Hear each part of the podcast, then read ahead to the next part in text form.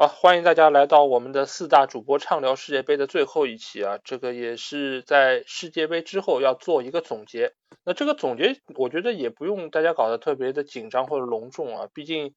世界杯都结束了嘛，我们到最后再来扯这么一期，主要其实想来给我们的这七期的直播节目来收个尾，同时也是给我们。呃，一些想要聊，但是之前可能没有时间或者没有机会聊的一些话题，最后再来和大家来畅聊一下我们的一些感受啊，包括对于决赛，因为我相信很多看了决赛的朋友，肯定也有自己的话想说，那我们肯定也有一些自己对于这场比赛的一些看法。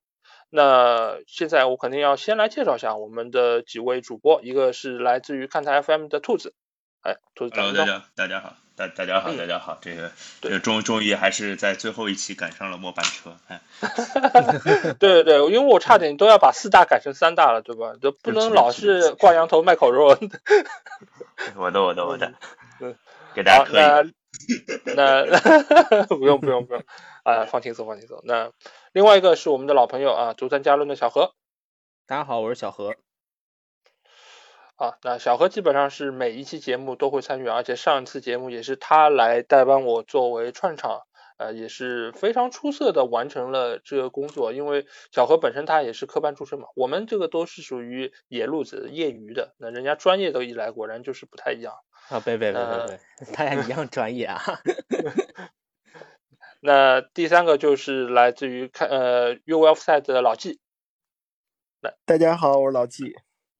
对，那今天太后好像有一些些的抱恙啊，所以派老纪出场。那九尾狐的话，待会儿会靠进来，所以呃，今天的人员相对来说还是比较齐整的啊。法王作为一个最重要的人物，他会最后前来啊。那我们到时候再来听一下法王对于法国队以及等等一些看法的一些意见。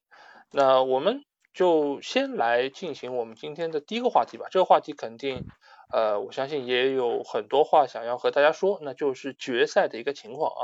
那决赛我们现在已经知道啊，就是通过点球大战啊，阿根廷队是最终战胜了法国队，捧起了大力神杯。但这场决赛，我相信和在赛前很多朋友估计都没有想到会是这样的一个过程以及这样的一个结果。呃，因为大家一直都说啊，决赛无名局，大多数的决赛都打得非常的保守，而且也就是说踢的相对来说内容不足，而且裁判在比赛中也相对来说比较保守一些。但这场比赛我们看到，不但是进球很多，而且精彩的场面也是层出不穷，再加上这些球员，他们也是展现出了自己非常好的一个竞技状状态，无论是梅西还是姆巴佩。都有非常非常出色的一个发挥。那这个中间，我有第一个问题想要问其他几位主播，就是这场比赛前四十分钟，法国队没有任何一脚射门，没有展现出任何一个卫冕冠军也好，或者说是一个在赛前被各方所看好的一个强队该有的一个状态。那你们觉得这个时候法国队到底是出了什么问题呢？嗯，我先来吧。我是觉得，呃。就像我之前在自己的节目里所说的，法国的前四十分钟啊，就是没睡醒的状态。从特奥那一脚出球失误刚开场，我就觉得哇，这比赛干嘛呢？这法国这怎么一进一上来就成这样啊？要不是这个特奥的失误，要不我记得还有一个是瓦拉内的失误吧，直接传给了对方啊，一个一个危险的机会，差点让阿根廷打进。我是觉得今天法国。虽然是用了这套主力的阵容，但是我觉得是不是多多少少还是受到这个自己的流感的影响。再包括这个球员一上来不是很兴奋，是不是稍微的有点轻敌呀？按理来说啊，打到这个阶段轻敌是不太应该的。但是你明显可以看出来，法国球员相较于阿根廷来说，他开场就给人这种必胜的信念是不足的。不像阿根廷一开场就压得非常的靠上，靠着迪玛利亚。包括梅西、阿尔瓦雷斯这一侧连续的这个打击，给法国制造了很大的压力。而法国就是，呃，感觉上是被限制的很好，而且自己也有一些这个心理的松懈啊。呃，其实前四十分钟还有一个被动的主要的原因就是格列兹曼这个点啊。我上一期节目也是说到了，格列兹曼是整个法国进攻的核心，但是呢。你现在这个呃，阿根廷恩佐和这个罗梅罗对于这个格雷斯曼的限制实在是太好了。你看，呃，格雷斯曼在中场位置上的好几次吊球，呃，把这个整个进攻线联系不起来，因为在法国的进攻线只有格雷斯曼能把这几个人联系起来。格雷斯曼这场比赛一被摁住，你看那个姆巴佩、登贝莱，包括吉鲁这三个人，呃，感觉是孤立无援，就是呃一拿球。对方上来两三个人，然后丢掉，然后再被打反击，整个被压得缓不过来气儿。我觉得，呃，多方面原因吧，导致了这个法国前四十分钟踢成这样让人想不到的情况。嗯，我我我我顺着顺着说下去的话，我觉得最大的问题可能是一个心理准备的问题，就感觉就是有点懵，就可能法国队没有想到阿根廷上来就压的那么凶。就是包括在一些呃后场的出球，就是可能他们会认为呃他们在心理上是一个占优势的一方啊，感觉是因为从我觉得从赛前的实力，大家的呃预估上，或者说甚至说纸面阵容上来讲，那其实就是法国队更强的。但是阿根廷那那理论上这个更弱的那一方是不是会采取更保守的做法，然后可能先收一收，然后再再伺机而动之类的？但阿根廷没有。阿根廷把法国队的那些呃，其实关键人物都都限制的很好，我觉得，而且抓住法国队一些就是我也不能说是软肋，就是可能相对比较强呃阵容比较强里面可能相对比较有一些小问题的。其实特奥特奥，我觉得就像比如说拿特奥来讲好了，就是特奥可能其他法国队的球员我没那么熟，特奥我还是比较熟的，我是米兰球迷嘛。那特奥是一个优点缺点都非常非常明显的球员，那他。呃，很大的一个问题其实就是毛躁。虽然这两年有有有进步，比刚来刚到米兰的时候已经有进步了，但是他我觉得还是没有没有适应好这个这么大的一个舞台。毕竟他也没有没有怎么在这个那么大的舞台上出现过。所以呃，特奥的开场的失误，我也同意刚刚那个说法，就是确实是这样的。就看到特奥失误，觉得哦。我觉得会不会他会成为这场比赛就阿根廷主攻的那个方向？那其实阿根廷的第二个进球也是从从这个方向打过来的。觉得其实呃，你说二比零，开场这四十分钟二比零，然后法国队完全没有攻势，你说肯定是想不到。但是特奥这边出问题，我其实身为一个米兰球迷，可能心里是有准备的。然后阿根廷在战术运营上实在我觉得太得当了，对，就是。当然也有阿根廷有有一点就是毕其功于一役的感觉，就是那么可能待会儿会聊到下半场，我先多提两句，就是其实到下半场，呃，阿根廷是体力是有点不支的，是有点跑不动的，特别是这条主力阵容，那么他肯定是选择了抢开局。其实抢开局这个事情，呃，有冒险的成分，但是如果拿到二比零的优势，那这个抢开局无疑是巨大巨大的成功嘛，我觉得对。所以我觉得两方面吧，一方面法国队自己没有准备好，一方面是阿根廷的这个战术，我觉得非常非常得当。嗯，嗯，是的，确实如此。那我觉得其实这个双方其实在赛前就有过一个短兵相接，就是法国队所谓的放出了不少烟雾弹，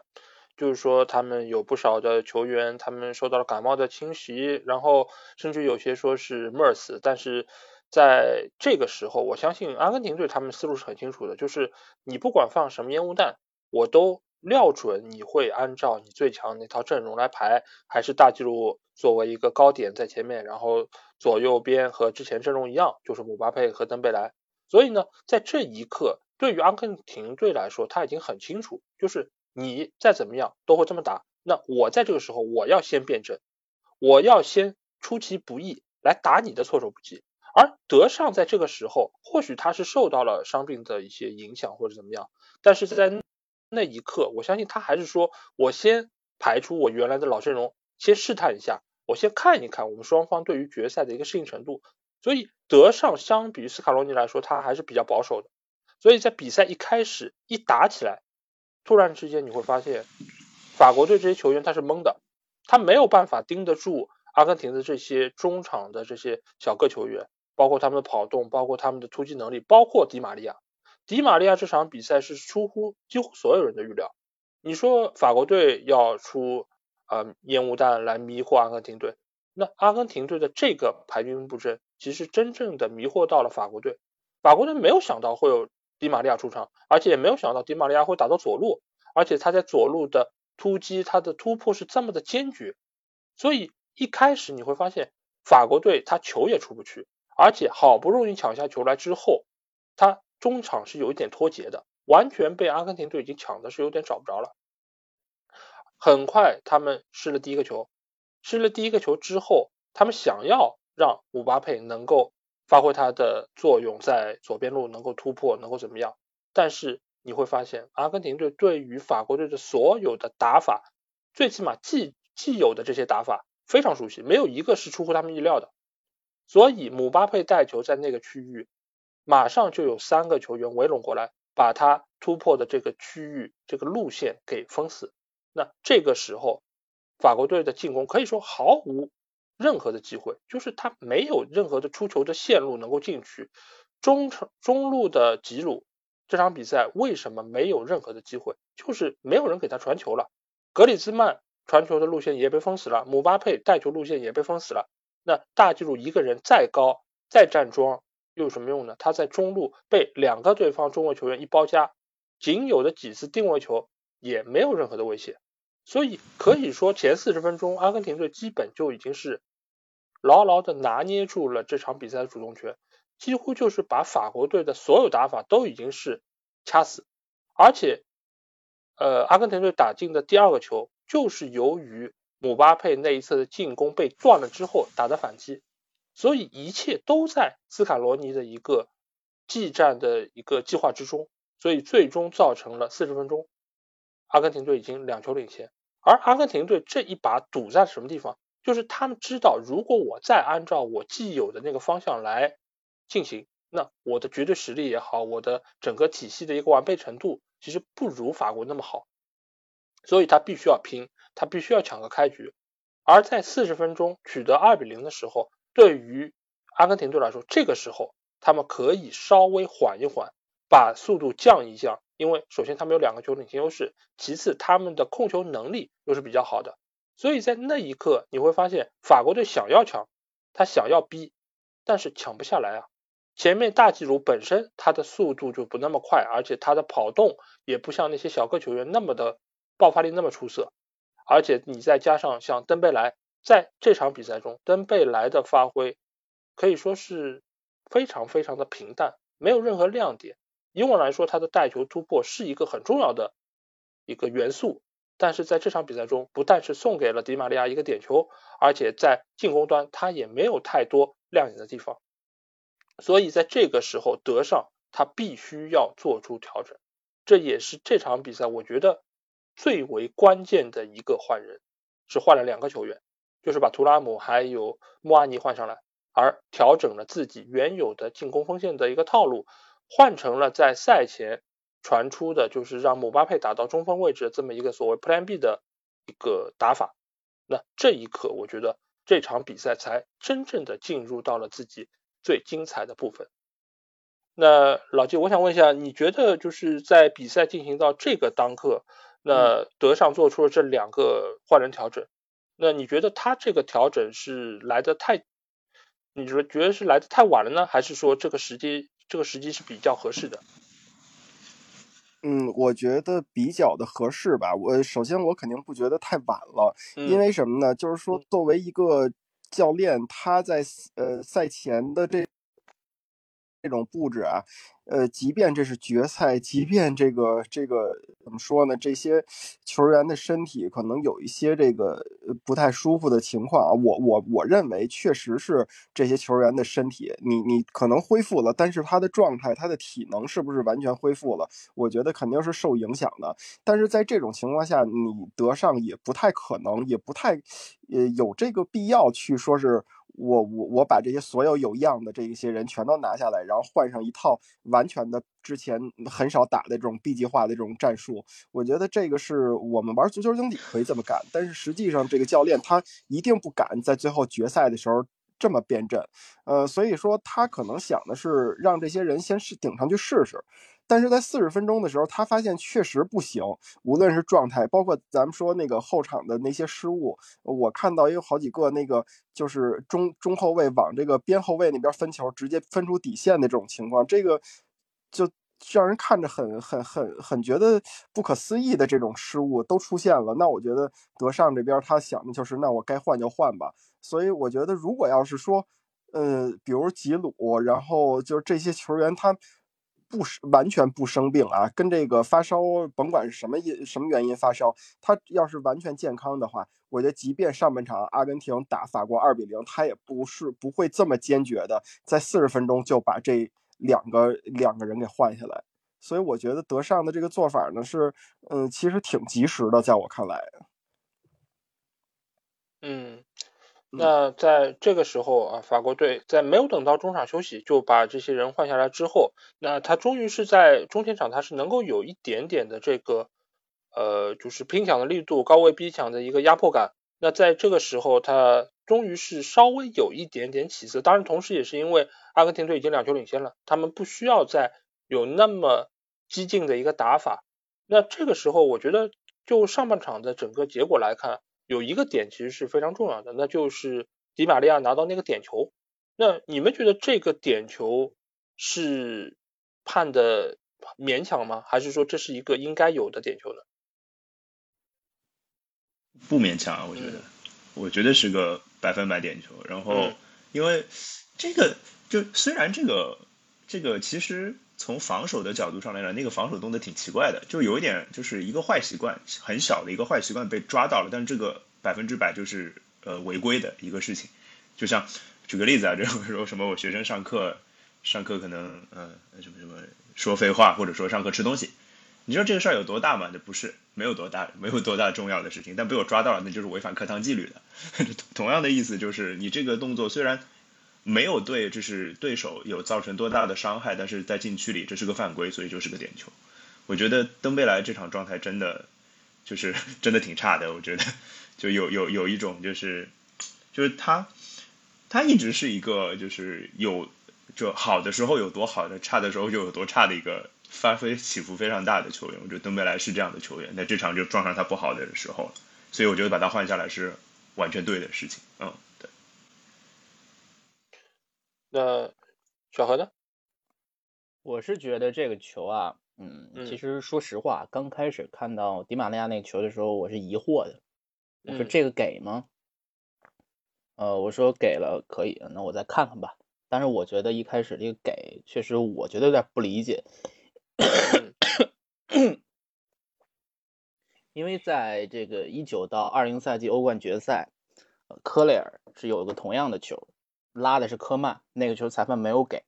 对吧？所以我觉得是不是这个尺度稍微有点严了？还是呃，以前大家前一段讨论的，就是不是这是阿根廷就给他？直到后边我看到，直到后边我看到姆巴佩的那个罚进的那个点球，那应该是谁造的？我有点忘了，穆阿尼吧？对，穆阿尼那个球大家可以看一看，一样的动作。就是手上稍微的拽了一下，我好，我我说好，呃，明白了，啊，我也知道这个马西尼亚克到底执法是什么风格的，因为，呃，裁判对于他们来说，他们有些人对于手上动作的管理啊，有的松，有的严。这场比赛很明显，马西尼亚克我就抓你手上动作，尤其是在禁区里，你不要伸手，你一伸手，那好，那你给我判的机会，我必判。啊，这一点是一致的。伸手必被抓呀！呃，不是，这个手上的动作，有些裁判他管的松。你像奥利弗，我我是说，就是以以那个马斯尼亚克的标准来说，他就是每个都抓的。对，就是伸手，尤其是在这种禁区敏感区，你不要伸手。伸手我就认为你是你是要拽人啊，你就嗯就判点球，对吧？所以这两个球判完之后，我觉得好了，那就不用说了，这个尺度是一致的，就没什么可说的了啊，因为你不可能你给了阿根廷一个，然后这个。同样的球不给法国，那那这裁判是什么成分就不说了，对吧？所以说这两个尺度是一样的话，我觉得就很容易理解，只能说明马奇尼亚克他对手上管理的动作特别严啊，我是这么觉得。我觉得这两个球其实不完全一样啊，为什么？因为第一个球，呃，登贝莱手上那个动作，你可以认为他有他伸手了，但是其实这个力度是多少，大家可以自己去拿捏。其实更大程度上，我觉得迪玛利亚被绊倒，他其实是有脚上的一小个动作。这一小个动作，我其实回放了十几遍，我来仔细看他到底是怎么被绊倒的。呃，很重要的一点是，登贝莱当时他跨出去那一步之后，他的右脚作为他的一个支撑脚，他是站在那里。而迪玛利亚在跑的过程中，由于他的脚在后面，他甩到了登贝莱的脚之后，之后他的两个脚发生了一个碰撞，他倒在了地上。其实更主要的原因是在于他的脚这里受到了绊，但这一个绊呢，并不是登贝莱主动伸的。而莫阿尼那个球，你仔细看的话，他其实在身后就是奥塔门迪吧？奥塔门迪他其实是有一个腿部的碰撞，他在背后是有碰了莫阿尼的腿，让他倒下的。所以手部动作并不是这两个点球呃最主要的一个判罚的点，而且这个手部的动作到底是力气大、力气小，是推是拉，有多少影响，其实不是那么的明显。因为你像有一些点球，你在背后有一个很明显的手往外伸的一个推的动作，那这个很清楚。但是登贝莱的这个手，他其实只是搭了一下，他并没有说我有很大的一个力去去把你推倒或怎么样。所以这两个球，我更大程度上认为是在脚上有很明显动作，尤其是穆阿尼那个球，他脚上那个绊其实是非常明显的。所以那个球，我觉得被判点球，相比于迪玛利亚这个来说，是更加站得住脚的。而迪玛利亚这个，你可以认为说他确实是绊到了，呃，就是迪玛利亚带球突进的这个这个步伐，但是在那一刻来说，登贝莱他并没有动，他只是脚在那儿。你自己脚在跑的过程中搭到了，那这个过程中你是不是应该判点球？或者说这个轻微的一个区别，是不是 VAR 裁判在之后有仔细看过？还是说他们觉得没大差不差，反正就是个点球，不管你是吹手的还是吹脚的，那你吹了就吹了，我也不会去把你吹回来。因为这个其实我也在节目中说了，就是今年的点球的判罚极少，我反正印象中好像没有出现过说。经过 VAR 有改判过，裁判说吹了就吹了，好像没有任何的介入，呃，我不知道是不是我就是有一些场次没有看到还是怎么样，反正我印象中没有任何改判的，好像都是就着裁判的一个判罚去了。那我对于迪马利亚这个球的看法一直就是，你作为这场比赛破局的一个点球来说，这样一个不那么明显的吹罚一个犯规。我觉得吹点球是不合适的，甚至于我会认为是过去这么多个给到阿根廷的点球里面，这个点球是最值得商榷的。但是在那一刻，对于阿根廷来说，对于法国来说，这个点球就是百分百。嗯嗯，接下去就进入到了下半场。下半场其实我们也知道有一个非常关键的点。就是迪玛利亚被换下场，那你们觉得这个时间点是不是略微早了一点呢？我我就稍微说两句，我就觉得就是真的跑不动了，就是就是可能他留在场上，他的他的就作用也不大了。我觉得这个应该呃斯卡罗尼的感觉应该是，我觉得是值得相信的，嗯嗯嗯嗯，是的。那老季呢？啊，我也同意，就是他这个迪玛利亚，因为身体一直是有伤嘛，他这个这个这个决赛，好多人都认为他上不了，或者说是至少不会首发，但是他首发就就上了，而且管用了。我觉得你们刚才说的那个抢开局的那个事儿，其实是很重要的，就是阿根廷把这个开局已经抢成功了，而且是属于是，就是就可能他为了抢开局，他会把这个。呃，更多的这个体力分配在开局阶段，那包括迪玛利亚。对，那抢成功了以后呢，那那现在这个情况，可能他自己本身也没有那么那么恢复的那么完全，呃，可能该换就换了吧。我觉得这倒是一个在我看来相对比较合理的换人，只不过就是迪玛利亚表现太好了。是是，我我是这种感觉，就是迪玛利亚他可能这场比赛只有六十分钟的体力。那可能有些教练会选择让他下半场上，可能后后发制人冲一冲。那阿根廷选择的就是赌开局，但是他知道迪玛利亚也就只能踢六十分钟，就仅此而已。他想清楚的应该是，嗯嗯，对的。那但是因为迪玛利亚当时在场上，因为他是给到法国队呃威胁最大的一个球员嘛，所以在这个时候你突然之间把他给拿下了，那对于法国来说，他就是可以没有后顾之忧了嘛。所以在后面的比赛中，你也会发现，啊，包括孔德也好，包括后来派上金斯利科芒这些球员，都是在这一路能够有非常从容的拿球空间，然后能够在那边不断的捶打呃阿根廷队这条防线。那这个其实也是和迪玛利亚被换下场是有关系的。那只能说这个换人是阿根廷一开始就已经想好的，就是他撑不了那么久。而在那一刻，或许迪马莱迪玛利亚的一个体能也确实不够了。但是如果说啊，他能够再撑十分钟，那或许对于整场比赛的一个战局又会有不一样的一个一一个做法。而且你们也发现嘛，就是阿根廷这场比赛在九十分钟之内只换了一个人。而法国队是换了四个人，所以从体能储备上来说，法国队显然就是要比阿根廷更好的，更不要说阿根廷队一开始已经猛冲猛抢了这么久，啊，所以在这个当刻下，嗯，那法国队可能就能够在后面的战局上存在逆转的可能性，对吧？对，其实就是法国，法国它的阵容厚度，也就是就是板凳深度肯定也是更更强的嘛，所以他也有更多的资本去。去做一些后手的调换，然后那阿阿根廷说白了就这能用的人确实少啊，哎没办法，对，所以这个就是比赛的进程的走向，其实跟这件事情是完全搭得上的啊。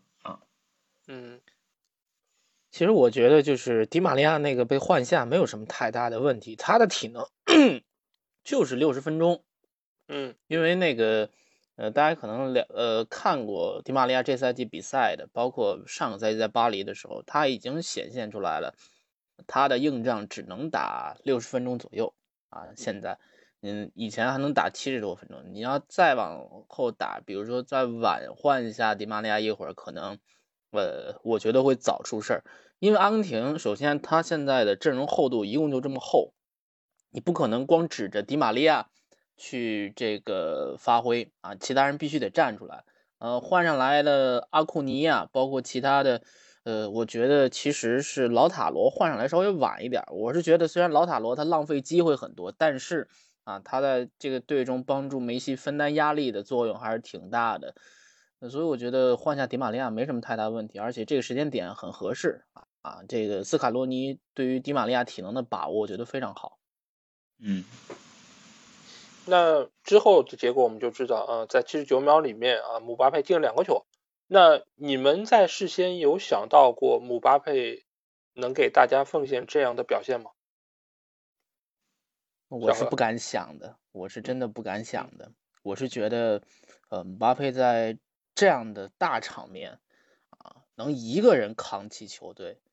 走到点球，而且点球他也打进了。基本上是三次点球，面对马丁内斯全部打进。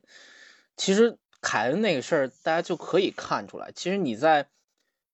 本一场比赛获得第二个点球的时候，其实门将已经是对你挺了解的了，包括打门的习惯，再包括赛前做的一些功课。我是觉得，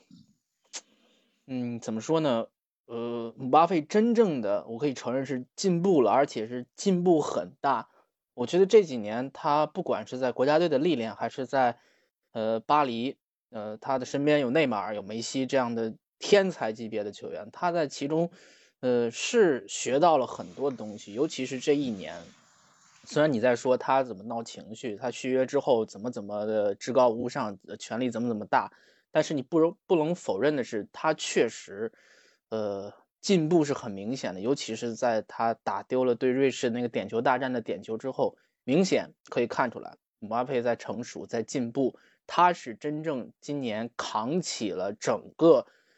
这个法国的进球的大任啊！上一届比赛我们只知道这个姆巴佩横空出世，他是一个绝对的配角，那个主角还是格列兹曼，对吧？但是这一届虽然格列兹曼他的作用依然在。呃，但不容不能否认的是，姆巴佩真的是这支法国队的核心，而且是能够帮助法国扛到最后的人，这个真的是太难得了。嗯，确实是因为之前的话，我记得网上不是有个段子嘛，就是说你要他射门怎么样，就姆巴佩有速度；呃，你要他传球，姆巴佩有速度，就是一百样，姆巴佩靠的都是他的速度。但是现在这场比赛你会发现，自从就是他打到中路，其实我一直说，就打中路这件事儿，打中锋这个位置，其实就是代表着姆巴佩全能性的一个展示。就是他能够有更大的一个持球的空间，能够有一个更大的舞台来让他处理球、分配球，来带领整个球队往前走。这个不是说我光有速度就能够发挥作用的，他不是一个像丹尼尔·詹姆斯这样的球员，他是一个很全面的，能传球、能射门、也能组织的一个球员。而且在这场比赛中，我们又看到了他有非常大的心脏，他能够扛得住压力。所以我觉得现在来说，呃，真的说要有人能够比肩梅罗，有人可以说更接近一点点所谓球王的这个角色的话，那现役球员里面，那除了梅罗之外，我觉得就是姆巴佩是最具备这个能力。而且这场决赛对于他来说，尽管没有最后拿到大力神杯，但是我觉得比四年之前他拿到金杯的那个比赛那个表现更加出色，更加成熟。我觉得他已经真正的完成了蜕变，呃，所以姆巴佩在这场比赛中，而且他三个点球打的都是同样的角度，面对马丁内斯这样一个善于扑点球的门将，我觉得他还能这么做，而且还能做到，那真的是非常了不起。而且整场比赛法国队在如此被动情况下，所有的事先大家想到过的那些进攻的点都被捏死的情况下。姆巴佩依靠自己带动着左右边路的图拉姆以及莫阿尼，他们把这个进攻体系重新又搭建了起来。那所以我觉得姆巴佩这场比赛真的是配得上所有人给他的赞扬之声。当然，更应该获得赞扬的就是梅西。梅西在三十五岁这样的一个年龄，在决赛中还能够梅开二度，而且在最后时刻也是顶住压力罚入点球。最终是拿到了属于他的大力神杯。那对于梅西来说，他是圆梦了，终于是拿到了世界杯的冠军。毕竟在八年之前，他是错过了这样一次机会。那你们觉得这个世界杯对于梅西来说意味着什么呢？意味着球王的诞生啊！我觉得意味着所有啊。就把那个所有以前大家对他的质疑都都消消退了呀，就是这样。你们是你们觉得没有没有世界杯的话，他就不是球王吗？就这个世界杯真的是对他的身份有这么大的一个改变吗？我的看法里是，你没有世界杯，你很难称得上是球王。你看看为什么称马拉多纳、贝利是球王？因为他们都有世界杯啊，对吧？你可能说这个，呃，你在联赛当中的一些的。呃，冠军没有梅西拿的多，金球奖，因为他们那个时候好像还没有金球奖呢，对吧？尤其是贝利的时候，我记得金金球奖当时重排了一份大名单，就是，嗯，贝利是拿了几次啊？忘了，呃，反正我觉得就是，呃，其他的你像联赛的冠军啊，金靴奖，你肯定是拿的越多越好，但是你最终是没有国家队上的这个最高的履历的话，我觉得很难被称之为球王。你可以说是梅西是当时最佳，啊。呃，可能 C 罗球迷不同意啊，但是这个呃，但是这个确实，你要有了世界杯，那分量就是不一样了。就我们常说的这个段子是吧？就是呃，以后这个梅 C 罗球迷怎么在网上生存？只要一跟梅西球迷对线，好了，我世界杯冠军，嗯，是没法说话了，已经，对吧？毕毕竟在过去很多年，C 罗的粉丝也对梅西的粉丝说：“哎，你们拿过洲际杯、洲际大赛冠军吗？没有吧？我们有欧洲杯，你们有美洲杯吗？”对吧？过去很多年都是这么兑现的嘛，但是现在来说，就彻底已经是没有办法放在一起来比较了。嗯，我会觉得是，我会觉得其实是一个就是更大众意义上的认可这件事情，就是可能呃之前会有呃怎么讲，就是可能有很多中立的球迷，就可能对这件事情没有那么那么多，就是对谁是球王这件事情没有那么多意见，就比如说。像很多人就觉得啊，C 罗就是 C 罗是球王，你说 C 罗是球王也行，你说梅西是球王也行，都行。那现在对于这样的人来说，我觉得可能可能他们会更认可梅西一点，因为有世界杯冠军。我觉得对于可能很死忠的球迷来说，其实影响不会太大。我觉得，嗯。然后我我我我我我从我个人的角度上来讲，我本来也就是对 C 罗、梅西没有一个。就是就就就什么偏好之类的没有，除除了就是 C 罗最近这一两年就是太作妖的让我有点减分以外，就就是其他，我觉得这两个人在我心中的感受是差不多的。那我也我我我就觉得，那有一个世界杯冠军，那可能就是一个历史地位的非常重要的一个一个提升嘛。对，是就是是荣誉嘛，毕竟是个巨大的荣誉，最大的荣誉嗯，好，我们先欢迎九尾狐到来啊。那终于是来到了我们的现场啊。那我们刚才是简单聊了一聊，就是决赛的一个情况。那对于这场决赛，你有什么样的看法吗？九尾狐，我。我对于结果和过程都挺满意的。我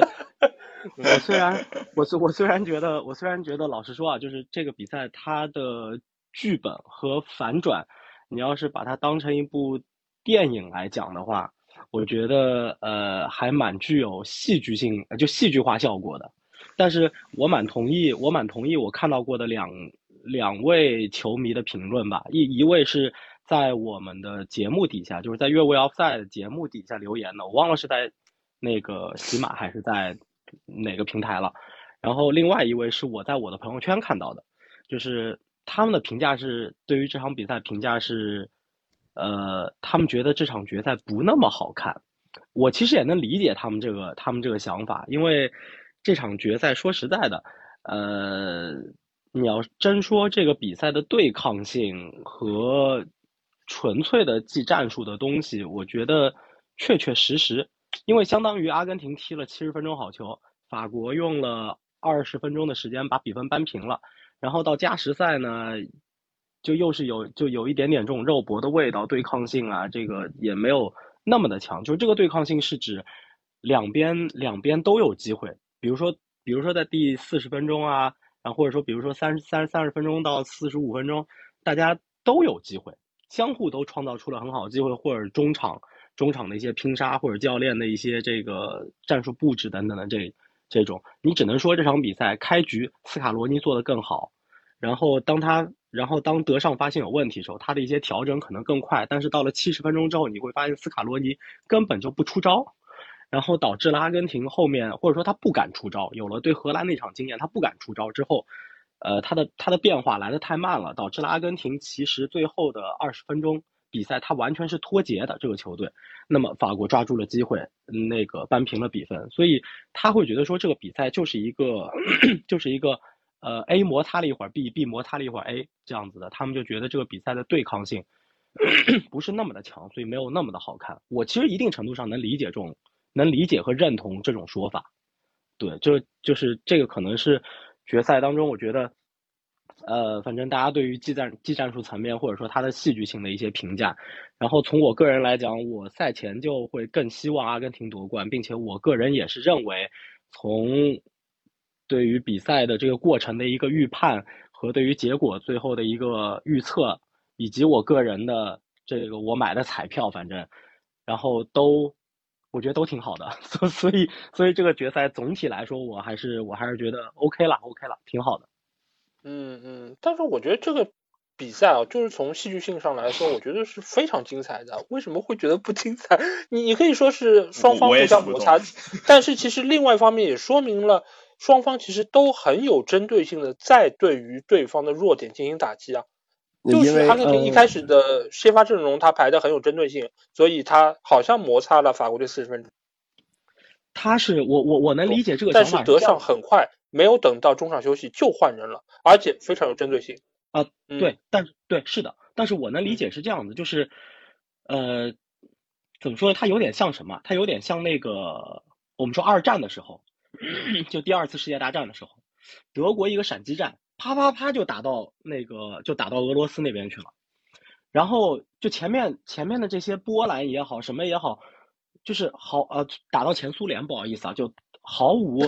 毫无毫无抵抗，就有有这个感觉，确实有这个感觉。阿根廷的战术开场战术非常的对版，就像我那天预测的时候我说，我觉得阿根廷会控制球权，并且他们会在中场就在进行防守的时候，在中场这一道做一个屏障。让法国的进攻没有办法那么快的推进到他前面快的那两个点，球没法交上去。那么阿根廷的后卫就可以快速的先完成落位，就是恩佐，然后麦卡利斯特和德保罗在这场比赛里面对于法国的第一出球点的一些限制是做的非常好的，然后达到了这个效果，并且就是其实阿根廷主攻的方向我也没猜到，就是他主攻的方向是迪玛利亚那一侧。呃，主攻方向是在这一侧的原因，原因其中有一个就是因为这一侧离姆巴佩更远，就是离法国最大的威胁点更远。也就是说，法国队拿球之后，他没有办法以很快的速度把球给到姆巴佩那一侧。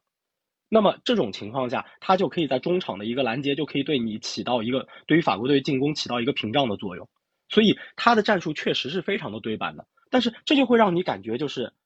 就是德国人啪一下进攻进攻到莫斯科去了，但是进攻到莫斯科之后呢，战线拉太长了。哎，自己的消耗太大了，导致了就是有点后院起火了，然后，然后这个这个这个法国人对吧？就是这个法国队就开始反攻了，就是莫斯科那边就开始反攻了，然后啪一下又打回到你柏林这边来了，就是就是这种感觉，就是他他不是他不是两个球队在同一个时段有非常好的表现，所以形成了非常激烈的那种。拼杀，并且表现出了非常高的技战术水平。我们在看这届世界杯前面的比赛的时候，我们老说德国对西班牙那一场，还有就是法国对英格兰那一场，大家觉得就很多人觉得，哎，技战术水平非常高，踢出了两个队都踢出了很高的水平，是因为两边有对抗，在同一时间形成了一个对抗和一个有来有往，而这种六十分钟一边倒，剩下三十分钟另一边倒，这样子比赛不会。不会让我和就是这一部分球迷吧有这种对抗感，所以我们我所以我反正我个人的理解是，我认为比赛有戏剧化，非常的有戏剧化。我也觉得这个比赛很热闹，挺好看的，而且两个队能看得出来，就是同样是同样是这种就是到了七十分钟以后脱节了的比赛，就阿根廷，你看七十分钟以后攻不上去了，脱节了，就这种脱节了的比赛，但是。阿根廷在处理一些传球，在处理那种比如说倒数第二脚、最后一脚等等的这种传球的细节上、传接球上面，他确实是要比三四名决赛那两支球队要做的好太多了。就阿根廷和法国都是要好太多了。这个是这个是球队来自于球队技术能力的一个一个体现。所以三四名的比赛，我觉得非常不好看。我个人觉得非常非常不好看。然后，但是决赛这一场，确实我个人觉得从这个层面来说，技技术水平是高的。然后战术层面呢，反正各打了一会儿好球。阿根廷六十五分钟，那个法国三三十分钟这样子。但是最终，最最终没有形成一个在同一时间段的长时间的一个对抗的局面。这个是我觉得在决赛当中，呃，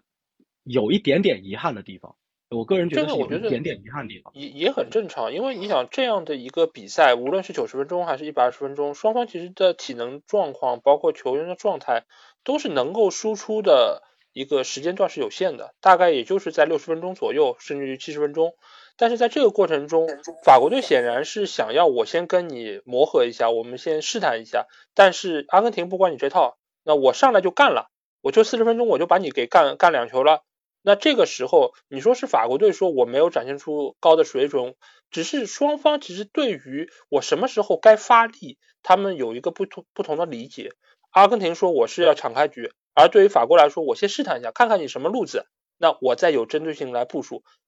当他们发现已经两球落后了，那确实是不得不我要做出改变，我必须要出后手了。而且你也发现中间有一段时间，他不是说四十分钟换人之后他马上就进球，马上就有。攻势就起来了，而是在中间有一段时间，法国队其实是有一点点前后脱节的，他甚至于是给阿根廷队抓了几次反击的机会，差一点点要丢第三个球。在这个过程中，法国队他还是说我要坚持自己这套打法，我要靠两个边路我再去突你的这个防线。所以在这个过程中，你确实很难发现说两个球队在某一些时间段都有很高水准，因为当法国队想要有高水准的时候，阿根廷队已经偃旗息鼓了。我已经两球领先了，我还跟你拼什么拼呢？我就抓你反击呗。那在这个时候，确实是你没有办法说，我再有太好的一个就是对垒。但是在这个过程中，我觉得两个球队他们都展现出了在那一刻他们能做的一个最正确的反应，就是阿根廷说，我知道自己实力可能不如你，那我先冲一冲，拼一拼，而且选一个事先你们没想到的。而对于法国来说，我在落后情况下，我怎么扭转这个战局，而不是说我已经认了，我已经就知道自己要输了。所以我觉得这个还是说有来有往，而且是针对当时当刻的不同局面，双方来做出调整。包括迪玛利亚下场之后换上阿库尼亚，其实也是斯卡罗尼想要说啊，这一侧可能迪马利亚的体能不够了，那我派一个防守端的球员来主防一下。那我觉得这个都是有针对性的，他不是说呃，就是大家按部就班的来做这个事儿。对，呃，不是老爷，我我我我们或者说我所一部分认同的那个观点，不是在于说这个比赛，不是在于说这个比赛它就是这种情况下它不对或者或或者怎么样，我们或者说或者说呃，我一部分认同他们的所代表的他们的这一派的观点是。我们可能对于决赛，或者说我们可能对于这样两支球队的对决，有一个相对高的一个 相对高的，或者说相对完美完美主义化的，就是偏已经已经非常非常理想理想理想化的这种，就是过高的要求，就是我们希望他们形成同一时间对抗的时间是持久的。我我说两句，我说两句。嗯，我对于这个比赛这个看法呢，就是属于是。极其精彩的一场比赛，但是我就说，我我这个这个精彩的这个判定啊，其实它属于美学范畴。那美学范畴呢，那确实是呃比较软，对吧？它没有一个定义，这个非常非常恒定的标准，说什么样就叫美，什么样就不叫美。你的美线在哪儿？我的美线在哪儿？可能都不一样。呃，但是我觉得呢，这场比赛，我同意劳伊说的那点，就是说他这个感觉啊，像是。呃，反击，呃，就是闪闪击战，一边一会儿反击闪击，一边一会儿闪击，把打对对手那个没有，就是没有还手之力，让你感觉可能在这个相互的这个见招拆招上面，可能在这个回合里边不是那么明显。但是呢，我觉得这个恰恰说明了是这个。在这一段时间内占优的那个球队，他主教练和队员的这种三军用命的这一种体现，一种极致的体现。你包括前四十分钟让法国队没有没有任何的这个进攻，感觉就好像要直接把把法国队捂死的这种感觉，我觉得就是阿根廷的一个巨大的成功。然后呢？那你翻过来，就是咱们说的下半场把迪玛利亚换下去了。这个换下去呢，你可以说是，呃，不管出于什么原因啊，反正就是我们一块认为是迪玛利亚自己本身有一个身体可能也就到这儿了啊。那这个时候，法国队的教练和队员他们干干的一件事是什么呢？就是我趁你病要你命，我知道你这儿是一个。我，不管是迫不得已还是什么，你的换人，反正这儿出现了破绽了，那我就照死了往这儿打你啊！结果结果呢，我这边也确实取得了自己的这个成效。我觉得这个呢是属于是一种，就是就是叫什么？长时间的这种见招拆招，对吧？我觉得这个呢，呃，足球比赛它是九十分钟的，它呢，足球比赛一个最大的特点是它是一个动态的。这种动态的时候呢，在这个比赛里边，我们看似每一个阶段都会出现一边倒，但实际上你拉长到整个这个比赛当中呢，它却又是一种动态的平衡。哎，我觉得这一点是这个比赛里边挺不容易出现的一个情况。呃，就好像是我们有时候做那个。就是看那种杂技啊，类似于跷跷板或者那种那种大又软又长的又高的那种杆儿，呃，杆头上站，就是有绑着一个人，那个人可能会靠自己的重力不断的把自己压到这个杆儿杆儿给他水平于这个地面，让你觉得这个人都快着地了，都快掉到这个地上的时候，哎，但是他就是不掉，他就会起来，对吧？就是这种双方的这种制衡，我觉得他的这个比赛的美感可能在于在这个地方，啊，然后另外就是说，如果要是说这个呃每个队都是这种见招拆招，然后都在呃及时的给他把这个这个队给他呃就是你的招数是什么，我这边有一个什么样的反应，都成功反映出来了，这个比赛我觉得可能能看懂的人啊反而更少。就是意大利人可能在上世纪是七八十年代还是什么时候说过，说最好的足球比赛是零比零，为什么呢？因为双方都不错不犯错误，这个是完美的足球比赛。但是这种足球比赛拿到这个这这么多年的这个足球里边，我觉得可能也就是二零零六年世界杯半决赛，意大利加时赛进两球之前那个零比零啊，然后还有就是一六年吧，意大利跟德国打了一个零比零的那个比赛，欧洲杯吧。就是那两场比赛可能还稍微好看一点，其他的零比零可能，大家看懂的更不多，更觉得会会有点过于的封闭的这种比赛。所以我觉得从这个角度来说，这个比赛确实是一个挺具有美感、挺具有张力的这么一个比赛。对于我来说呢，什么叫精彩的比赛？就是它的戏剧性，它得太强。就是上半场我觉得法国队已经死绝了。他不可能下半场再缓过来了。没想到下半场，哎，他就九十秒钟进俩，九十秒钟进俩呢。我觉得阿根廷是不是要要要没戏了？因为因为一般被这么扳俩球，到后来都会自己啊都会出现心理崩溃啊。然后后来嘿，两两边又互相的这有来有往，又进了好几个球什么的，这种感觉我觉得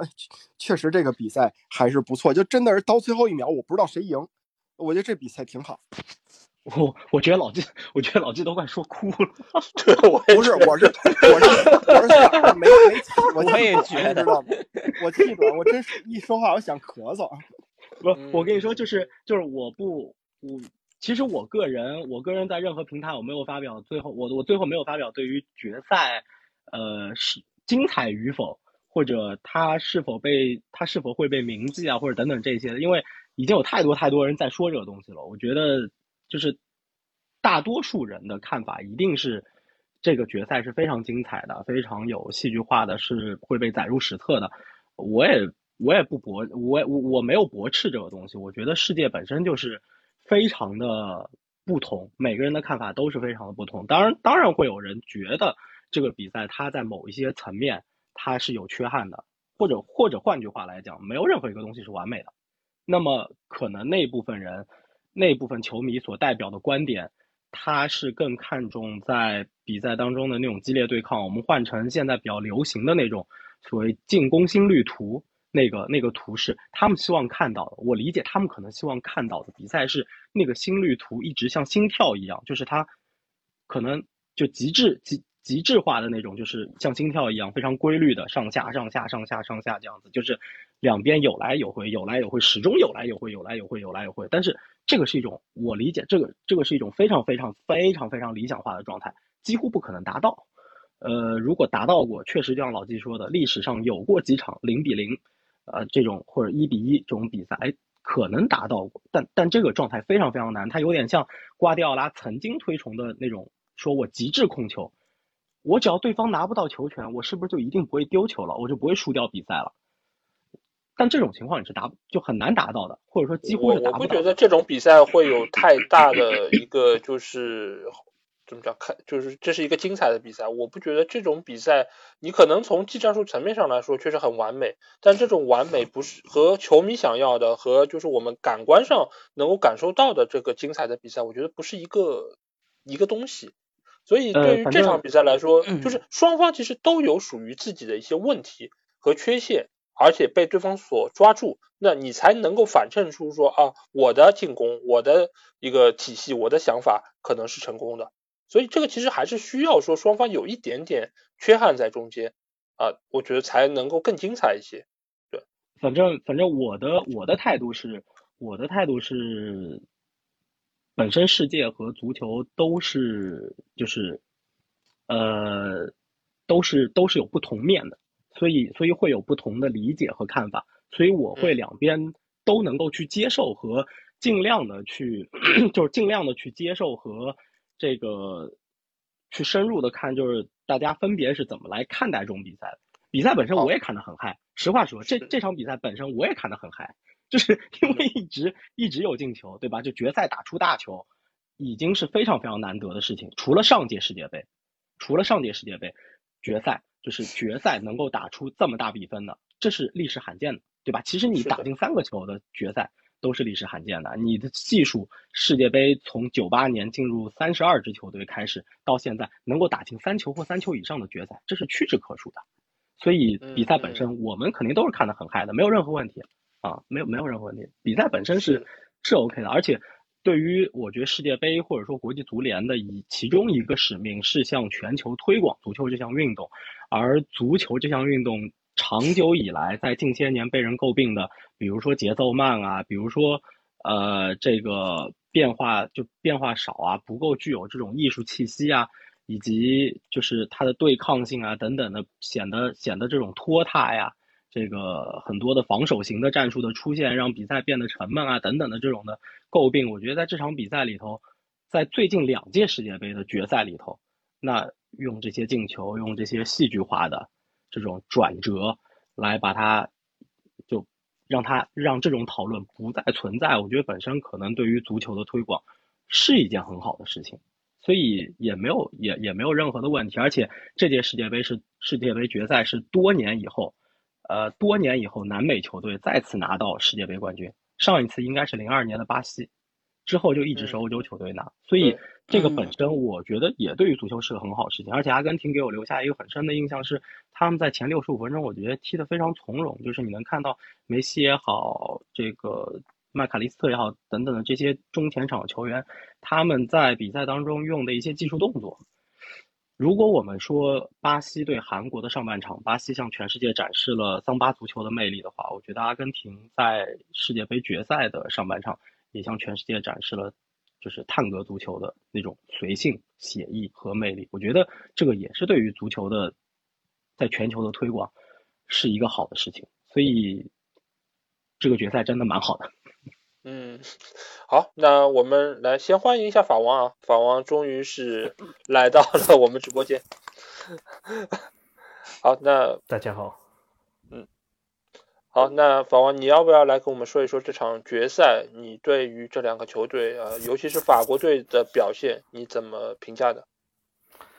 嗯，法国队表现肯定是不好啊。这场比赛我本人我觉得并不好看。嗯，因为法国队其实从头到底都没有什么，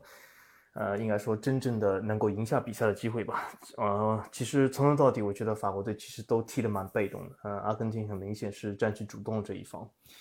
呃，后来就算是法国队呃扳平了，我也觉得法国队其实希望并不是很大，因为法国队其实后防还蛮毛糙的，而且由于中间的拉比奥如果他状态不好的话，其实对法国后防的保护也很差。那么法国其实我觉得被阿根廷进球也是时间问题，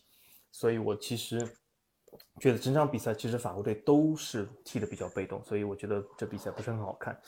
呃，那么从另外角度来说呢，就是。法国队他本身也有自己状态的问题啊，有很多球员这个身体状态并不太好。那么，而且呢，一开始呢，其实也是啊低估了阿根廷这个对赢下决赛这种决心。所以我觉得总体来说，法国队也没有打得很好。那么后来呢，啊点球大战输了，这也没办法啊，点球毕竟是罚的不太好。所以我觉得总体来说，这就是一场非常失望的比赛，非常遗憾吧。那我是看到你在赛后觉得，呃，你对于德尚的一些做法好像是比之前是有所改观的。那你现在来说，你还支持他继续带法国队下去本来我是一个非常反对德尚的人，呃，在赛前在这个公布阵容的时候，甚至在小组赛的时候，我都是非常反对德尚。我对他很多这个，呃，所谓的这个战术，或者是这个换人，或者是这这个选人都不太满意。但是决赛我倒觉得德尚还可以，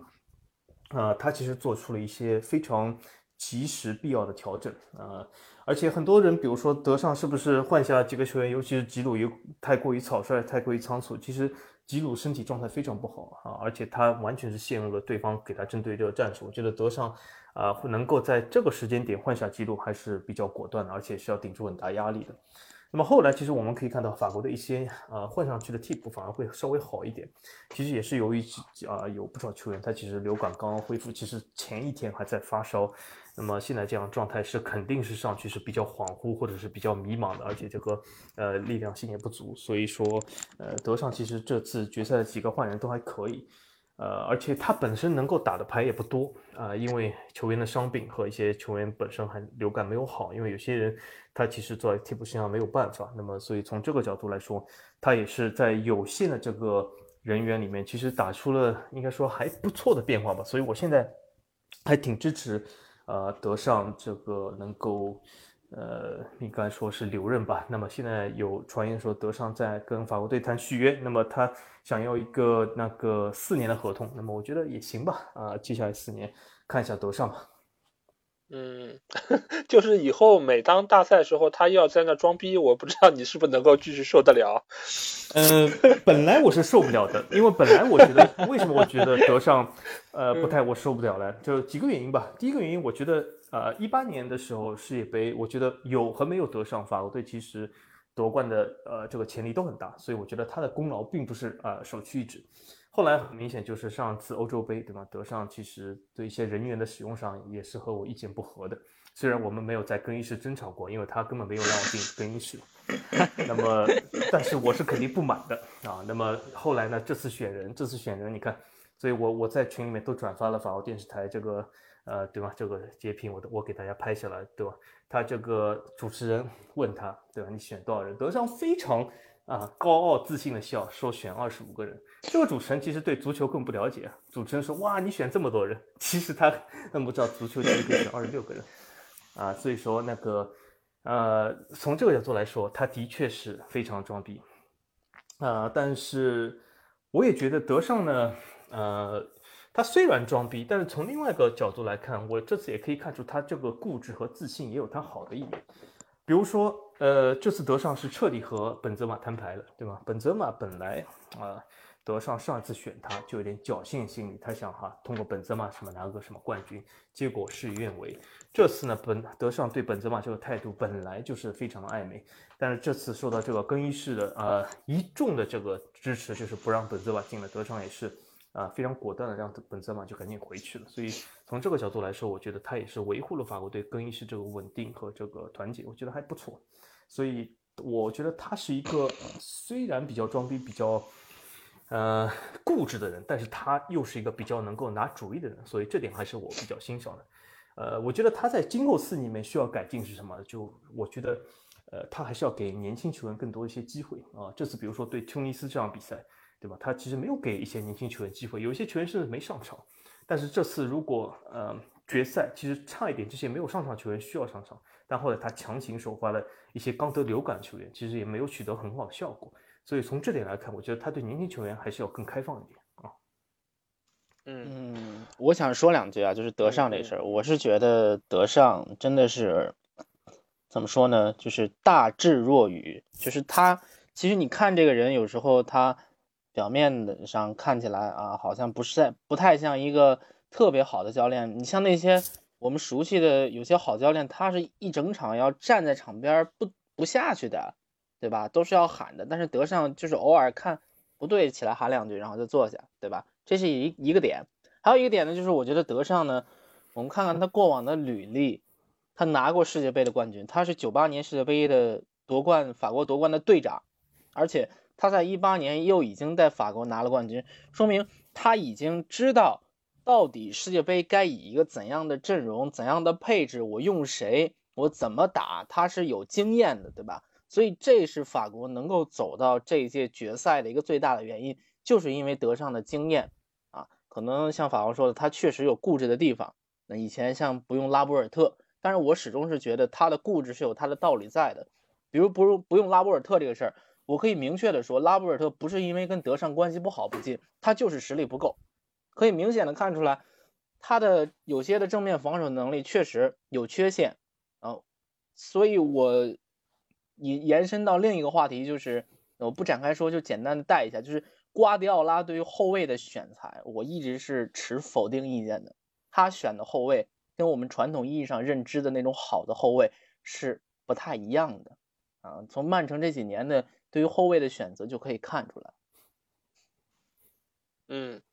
那其实我觉得，呃，从一个教练的一个做法上来看啊，你说固执也好，或者说你说有主见。其实完全就是由于他的成绩来决定的。如果成绩好，你会说，哎，真的好有主见，好坚持自己想法。但是，一旦你要成绩不好，哎，老输球，那就是固执己见，冥顽不灵，顽固不化，对吧？这所以这个话其实完全是看你怎么看，怎么理解。但是从现在的结果上来看，最起码从这次决赛。他能够这么果断，就能够改变他的一个既定方针，能够派上年轻球员上场，而且最终是取得了不错效果。那我觉得德尚的执教能力还是得到了相当不错验证。那我们在说完了整个决赛的一个情况，包括梅西拿到大力神杯之后，那我觉得这届杯赛肯定呃也有其他的一些给大家留下了比较深刻印象球员。那所以我在昨天直播之前，我也和各个主播说，你们选一下自己心目中这届杯赛的最佳阵容。那我想要不我们一个个来分享一下吧，因为这个阵容人数比较多。那要不就按每一个主播一个个来，就是把自己的这套阵容说一说，然后大概选中间想说的几个球员来说一说理由，好吗？那要不老七先来？哎呦，别别的主播先来吧，我我再再再再斟酌再纠结一下。好好好好，对对对，那我先来吧。好的。啊，大家有什么对我的不满意的啊，可以提出来啊，没事儿。我的门将位置上选的是呃马丁内斯，这是没有什么太大疑问，最终是冠军嘛，而且两次点球大战都有好的好的表现。但场外的事不评价啊，咱们只说场上的。然后这个后卫。四个后卫，两个边后卫，右边我给的是哈基米阿什拉夫，然后左边是特奥。特奥虽然在决赛表现一般，但是整个杯赛看下来，我觉得还是不错的。两个中后卫，呃，我给的是巴黎的队长马尔基尼奥斯和格瓦迪奥尔。啊，这两个，一个是呃，我认为这届杯赛表现非常非常出色的年轻人格瓦迪奥尔，还有一个就是我认为。呃，虽然巴西没有走到很远的位置，但是他的表现已经是非常非常的好了。他可以当一个自由人来使用，那就是马尔基尼奥斯啊。我们看到，其实巴西的进攻很多的时候需要马尔基尼奥斯提到后腰的位置上来充当一个类似于自由人的角色啊。嗯，他这是他的技术的全面性所呃形成的。呃，这个中场位置上，我是排了一个平行的四中场啊，呃。左边呢是姆巴佩啊，中间两个是德保罗和阿马阿姆拉巴特，呃，右边是格列兹曼。把格列兹曼放到右边的位置，是因为呃，我很想在这个阵容当中放下格列兹曼，因为呃，我上一期节目也说到了，格列兹曼在任何的这些的进攻数据，除了进球之外，他都是排在整个呃世界杯的第一位的。他的机会的创造，他的 X 进球的助攻值也是最高的，包括他的。呃，这些的呃别的方面的进攻的数据都是 Opta 给的最高的啊。两个前锋我给的是吉鲁和这个梅西，虽然吉鲁在决赛受到这个身体状态的影响，表现并不好，但是呢，我觉得他在整个世界杯上所为法国做的贡献，包括他的战术价值，包括他个人的表现，都是非常非常的值得这个席位的。当然，很多人会说阿尔瓦雷斯啊，阿尔瓦雷斯也可以，但是我觉得他。呃，我是觉得吉鲁是作用要比阿尔瓦雷斯在各自队中要更加重要的，这是我给的一个这个最佳阵容四四二的搭配。嗯，不错，就我觉得这个阵容基本上应该有很多人，呃，都中有不少的人都会出现在其他主播的这个最佳阵容之中吧。那我们接下去要不听一下兔子？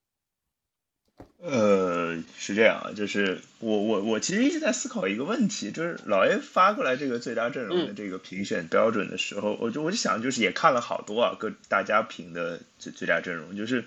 我在思考一个问题，就是比如说有些人就是脑子里百分之一百是会有的，就什么梅西、姆巴佩啊，或者是包包括就是刚刚说格里斯曼，我觉得就是肯定是会有的。我在问自己的一个问题是。有哪些可能大家没有注意到的好球员是会放的会被放到这个名单，在我的心中会被放到这个名单里去的？就我这个必须跟大家检讨，就是我我肯定是所有主播里球看的最少的，这是百分之一百的事情。然后可能对世界杯的关注也没有没有那么多，嗯，这里也不其实也不少，但是就肯定没有大家那么多，就是大家都还做节目什么的。所以我在想，我脑子里可能会提供一个更就有一点印象流的角度。就所以，我我在想，那哪几个人是可可能我我我会想到的，可能跟大家想的有点不一样的。然后，呃，我第一个反应脑子里名字是全天修一，这可能大家大家可能会会不太注意到，因为呃肯定是印象流啊，我我我也没没看什么数据之类的，但是。说实话，对德国那场球的四四连扑实在太可怕了，就是那个那个是我可能整个世界杯脑，就是整个世界杯下来当中肯定会留在我记忆当中的一个画面，所以我大概会会会把全天秀一放到这个名名名单里去。就是当然不是说别的门将什么表现不好啊之类的，其实可能从能力上来讲比他表现更好的门将也也多，但是我我会给给我的印象去投出这一票。然后其实其他的可能，我我我我觉得也有一些呃选择，其实都差差也差不太多，或者说，所以我我就我就不说我这整个阵容了，我就就提这这一个点。哦，我可能还还会提一个点，我可能还会提一个点，其实是马奎尔，就我可能我自己是英格兰球迷呢，英格兰的球迷，英格兰的球我倒是没没有没有没有错过过，然后可能在在对大家的呃，我想一想怎么怎么描述，就是大家心中的马奎尔，或者说就是就是英超球迷眼中的马奎尔和这个英格兰队的马奎尔，其实我一直觉得有巨大的差别，而且我其实对英格兰队的马奎尔一直是挺喜欢的，呃，所以我觉得。哎，但是我又觉得说，其实你要把马奎尔放到这个阵容里面，其实又有点不够格。那如果鼓励性这个，因为因因为现在在 Opta 的那个评分系统里面，其实马奎尔是排名非常靠前的，他是能够进入到最佳阵容的那个中卫体系里面的。对，如果如果我把马奎尔选进去的话，可能就是呃，我会把马呃，我会选马奎尔和瓜迪尔，就是两个两个就是。其实都挺凶悍的中中后卫的搭配，然后呃，我想想，其他的话可能就是跟大家的选择都不会有太大的不会有太大的区别，所以我就其他人我就不多说了，嗯，呃，把时间留给其他主播好了，嗯，好，那九尾狐呢？呃，其实这个也是我想说的，老爷昨天出这个题之后，我我想了，我想了很久，我也自我检讨一下，淘汰赛之后我几乎没看过比赛，就是我。呃，小组赛最后一轮，小组赛最后一轮的最后一个比赛日，就是那个那个最后两个小组他们的那个出线日的那四场比赛，我是没有看，一场都没看。然后八分之一决赛，其实我也都没有看直播，就是我虽然后来看了录播，但是录播你其实是为了补课嘛，就是然后会开一些倍速，一点二五倍啊，一点五倍，对吧？我最过分的时候开过两倍来看比赛，然后看完了四场比赛。所以你肯定很多的细节，或者说很多的球员的表现，你不会看得很仔细。然后确实说实在的，你一个月一个月时间塞下六十四场比赛，然后这个量真的蛮大的，就信息量太大了，你要去处理。所以我也确实是从这个角度去想的，就是呃，大家一定会有的，对吧？你前面那梅西、姆巴佩这个毫无疑问的，嗯但是你中间的位置放谁呢？其实我想放一个四二三幺阵容，那很多人可能会放吉鲁，虽然他决赛的表现是不好的，就是决赛其实他没有什么机会表现，因为。这个阵容，这个阵容本身，他开场的这个战术布置就错了，所以他直接就把吉鲁给放给给给给撤下来了。但是你说中锋这个位置上，对吧？这届世界杯下来到底会放谁？我我我想来想去，其实我到最后也可能也还是，我也没没找出特别特别合适的人。然后中间的话，你梅西姆吧，我我我当然自己我因为我本身就是一个倾向于四二三幺这种阵型的人嘛。那这么来排的话，你中间，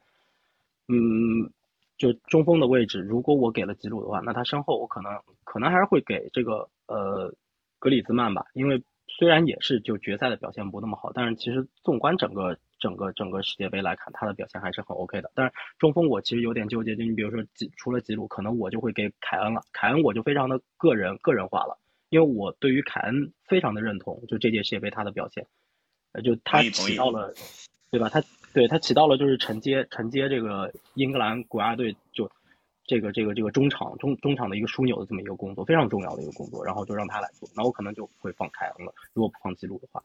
那然后后腰的位置，我觉得恩佐肯定是配有一个位置的，但是你说另一个人放谁，阿姆拉巴特还是其他什么人？如果你要问我个人情绪，我可能还是因为一个毕竟是看英超更多，并且呃决赛和半决赛都有着非常出色发挥，我可能也是一个相对意外人选，可能我给了。这个可能我给了这个这个麦卡利斯特了，但是我认为莫德里奇同样配得上，就是有一占有一个位置。后卫的话，我倒觉得，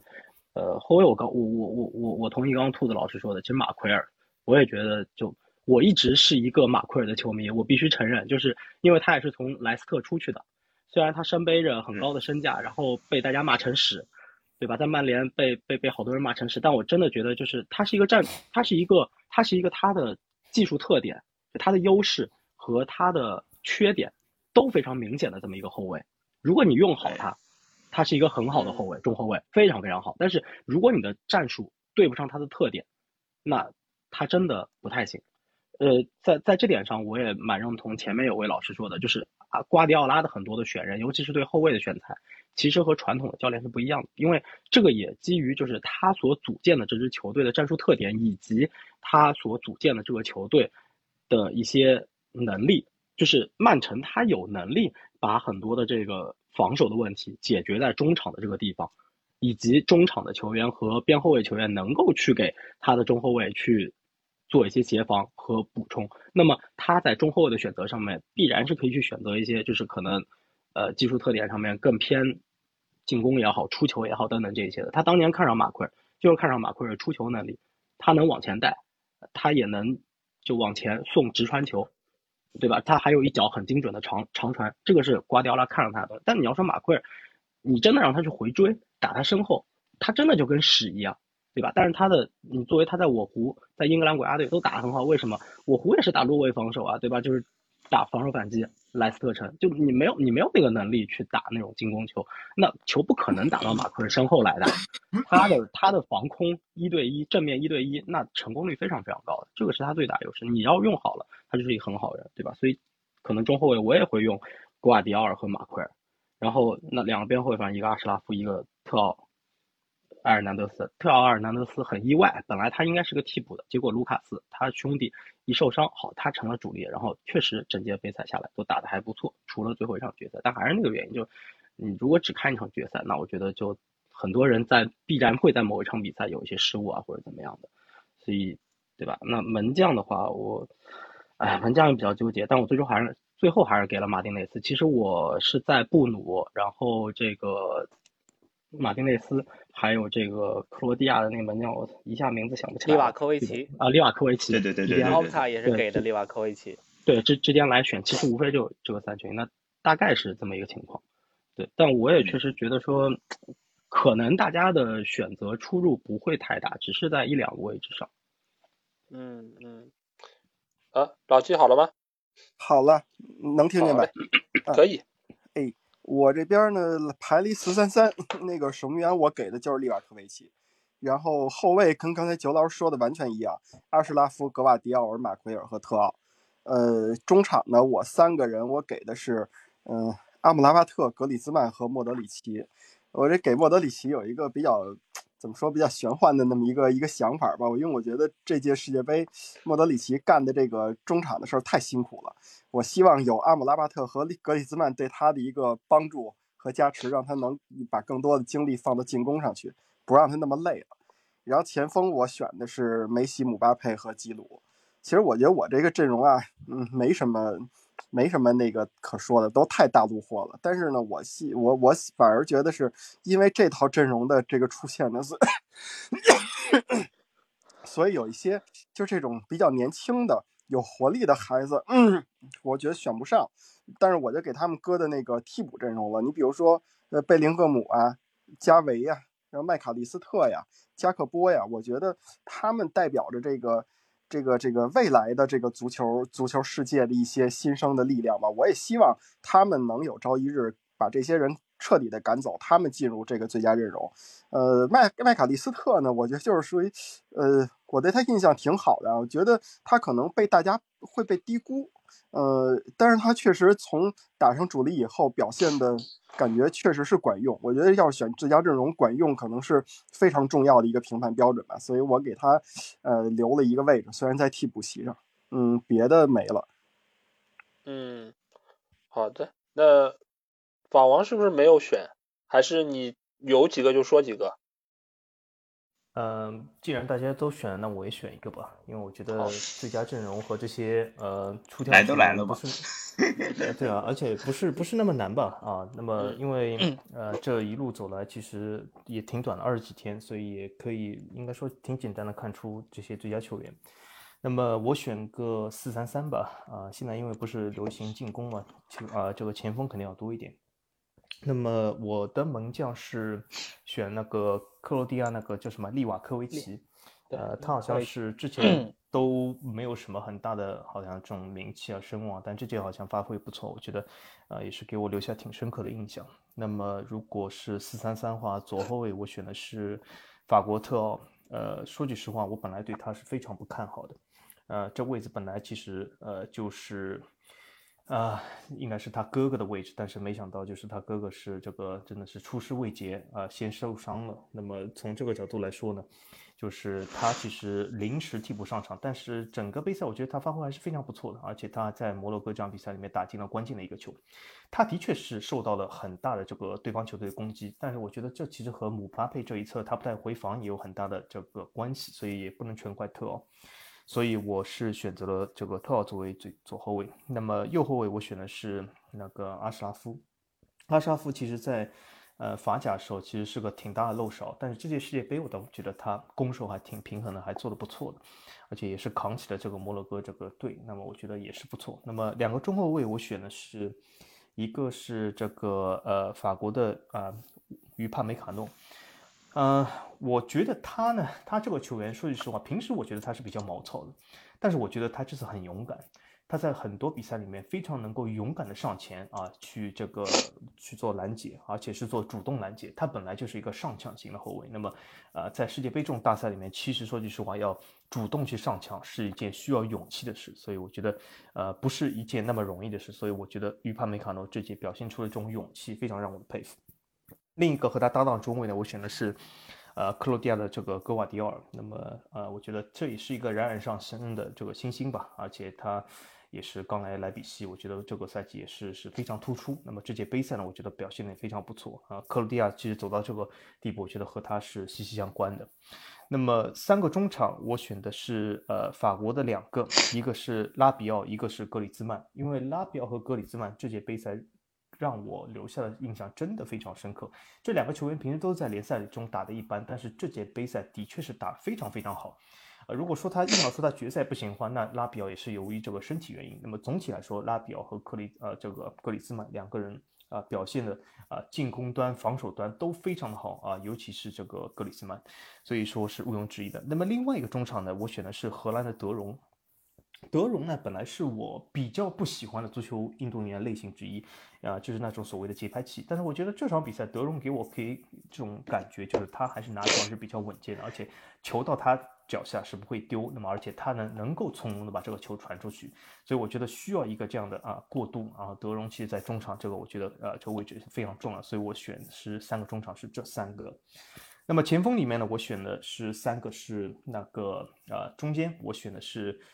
呃，其实我没有选吉鲁，啊，吉鲁是个好球员，但是我觉得吉鲁他其实在整个足坛中的时间已经非常长了，那么他也年纪大了，我觉得呃还是要多看一下新星，或者是比他稍微年轻点的。那么这次我中锋呢选了一个让我比较出乎意料的好的一个球员，就是哈里凯恩。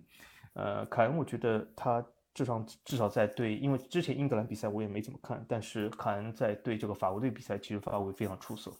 你要说他这个点球重视重视有谁没有罚丢过点球呢？如果任何的人迷说这个凯恩是罚丢点球，那我问一下你迷的这个人有没有罚丢过点球啊？如果没有的话啊，你可以反驳我；有的话那就不用说了。所以我觉得凯恩是非常不错的。那么另外两个前锋我选的一个是这个整次这个世界杯的金靴姆巴佩，姆巴佩毋庸置疑是这个世界杯最好的前锋，没有之一。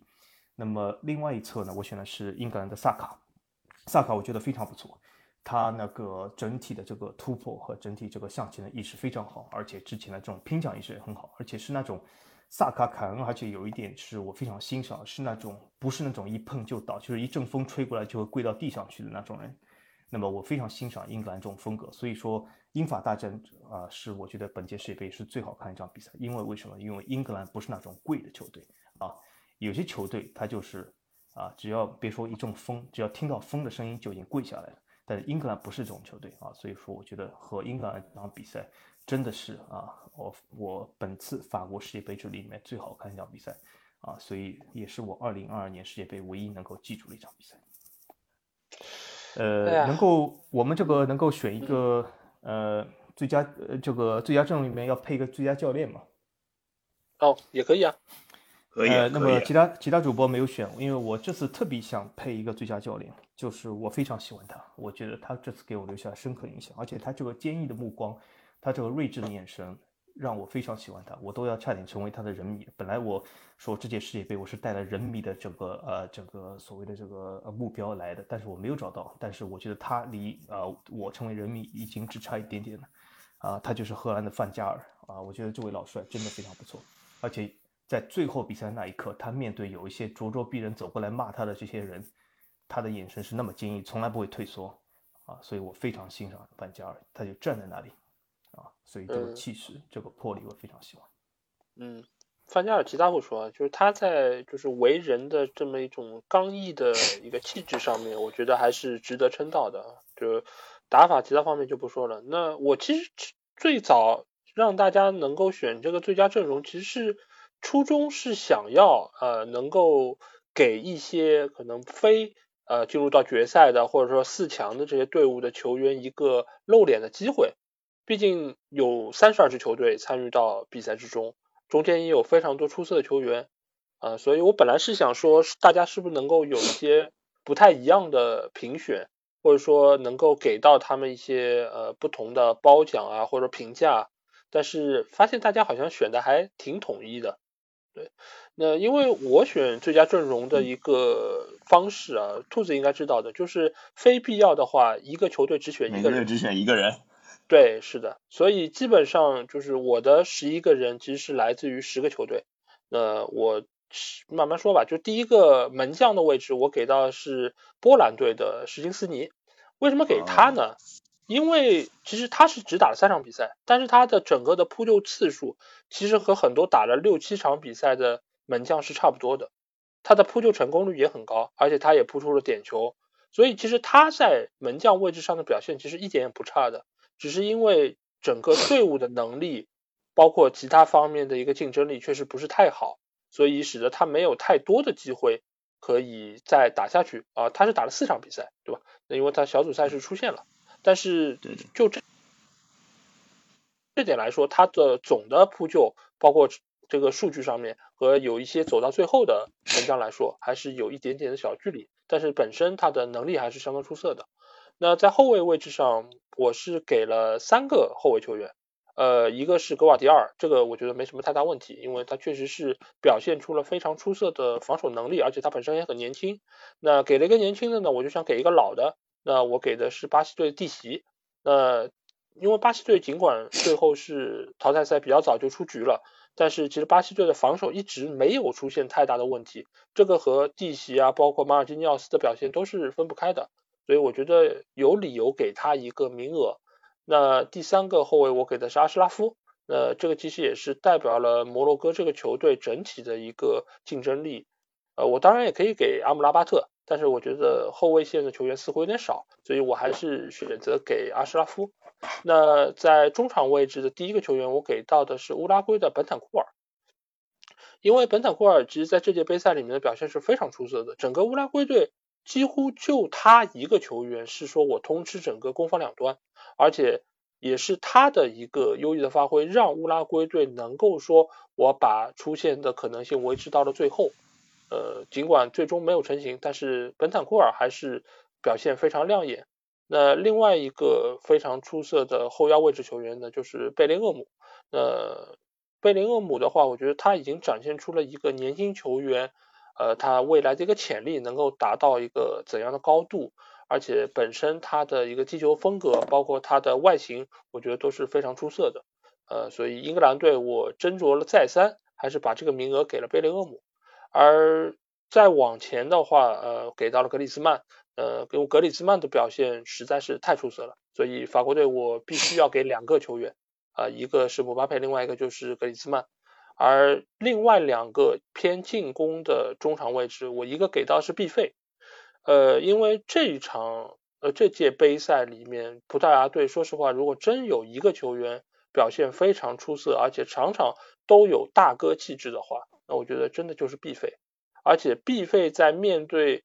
队内有这么一个巨婴，对吧？连一个头球都要蹭一蹭，都要说要算自己，那必费也没有争，也没有抢啊！你要争你就争吧，你要说是你的就是你的，对吧？那我觉得也是体现出了必费怎么还是逃不开这一趴呢？真是的，太过分了！一一个大将之风嘛，我我觉得我觉得该说都要说，这都是世界杯的一部分，对吧？我们不要逃避。可以可以。呃，对，应说尽说，所以我觉得。所以我觉得毕费这场这个杯赛的一个一个成长还是非常明显的，呃，而且或许他在之后就能够扛起葡萄牙队的大旗，真正的成为领军人物。那最后一个中场我给到的是穆夏拉，呃，尽管德国队表现非常的一般，但是穆夏拉我觉得他还是在有限的出场时间里面展现出了非常好的进攻能力，而且他就是这届杯赛德国队确实诟病的地方非常多。但是穆夏拉，我觉得他还是比较好的，在有限的这么一个就是技战术的布置之下，发挥出了自己的能力。呃，我觉得还是能够看得出他的一个潜力和未来的发展。那锋线上的位置就是姆巴佩和梅西。那这两个球员，我觉得不用多说吧，毕竟他们都是各自球队里面的当家核心，所以我觉得值得给他们两个人各自的位置。嗯，那在我们都说了这届杯赛的一个最佳阵容之后啊，我觉得接下去要探讨几个呃，怎么讲，就是可能会呃比较沉重的话题啊。第一个话题就是这届杯赛有很多的老将都会离开我们。那我们每个人说一个吧，就是谁的离开让你会觉得有些不舍呢？莫德里奇，我第一第一反应就是莫德里奇，对，就是呃，其实就是这最佳阵容就是就老 A 我前面接老 A 前面讲的，就是最佳阵容这个，其实他做的很多事情就是可能把一些呃在这些世界杯上表现不错的球队，或者说呃所谓的传统强队里面。表现最好的球员，把他抓出来跟大家聊一聊。其实，那呃，克罗地亚就是因为可能有格瓦迪奥尔表现很好的一个原因在，所以就是可能大家会把更大的，因为而且格瓦迪奥年轻，所以可能大家会把更多的关注放在格瓦迪奥尔身上，或者更多的讨论他，也不是说更多的关注啊。莫德里奇的关注也很大，但是莫德里奇他可能他的。作为一个中场球员的，他的形象也好，他的成长经历也好，他在呃之前在俱乐部的表现也好，就是就是可能是，这包括他的就是他的踢球的风格也好，可能就是在我的心中就是可能我如果我我是一个，如果我可以成为一个足球运动员，我可以想成为一个，如果我可以成为一个怎么讲就是。我自己想成为就成为一个什么样的足球运动员的话，我大概就会会希望自己成为莫德里奇这样的足球运动员，就这是我我有个人就是偏好的成分在的，所以看着他从一个呃怎么讲，从年纪年纪很小啊，就是初出茅庐，从在克罗地亚一起一慢慢出来，其实小城市出来的人，然后再到呃一步一步走上更大的台阶啊，到热刺在皇马，其实。其实会有一点就是感触，就是这样一个人，就是有一点陪伴着我的成长的感觉，然后也会想到自己其实，呃，自己可能有一些经历上的呃共同点之类的，所以他的离开，呃，因为四十一岁，下一届世界杯，因为他四十一岁嘛，就是这可就无论如何，可能我应该看不到他下一届世界杯了，希望啊。也有就是可能有一些听友知道，如果看台在听的听友可能知道，呃，我这个嘴是开过光的，说啥啥不成，那就奶一口说 莫德里奇就没有机会再看到他了吧？啊，对，那其实是非常希望看到莫德里奇这样的球员继续在足球场上发光发热的，对他无论什么时候都能成为，就能在比赛当中发挥出他可以发挥出的最大的作用啊。他为什么三十七岁了还能每场踢超过九十分钟？这太厉害了，对，嗯，听听听听其他主播的，嗯，是的，小何，我觉得是迪亚哥席尔瓦吧，嗯，我觉得迪亚哥席尔瓦是巴西后防的中间，可以看出来这一届确实，唉，真的是就是怎么说呢？迪亚哥席尔瓦这多少年了，一直在巴西，呃，任劳任怨。充当着这个后防的核心。一四年没了迪亚哥·席尔瓦和内马尔，输了德国一比七。一八年在比利时，由于费尔南迪尼奥的那个犯罪式的表现，让巴西输给了比利时。这一届又是加时在最后的松懈，输给了克罗地亚。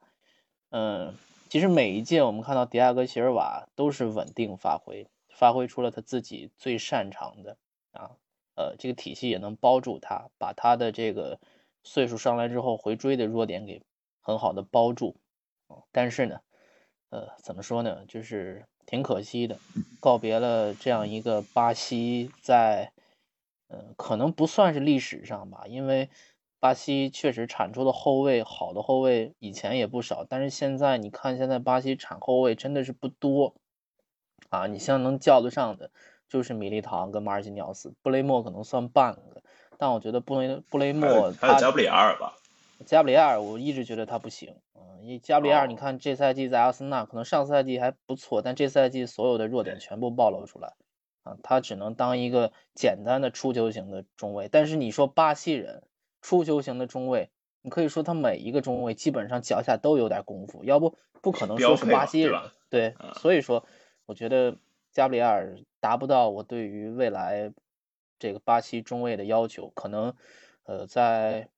这个迪亚哥席尔瓦退役之后，可能就是米利唐跟马尔基尼奥斯两个人要撑起大任了啊！这两个人确实我觉得都不错啊。嗯，但是你后边再往后数的话，我真的就数不着。你要知道，上一届替补可是马尔基尼奥斯，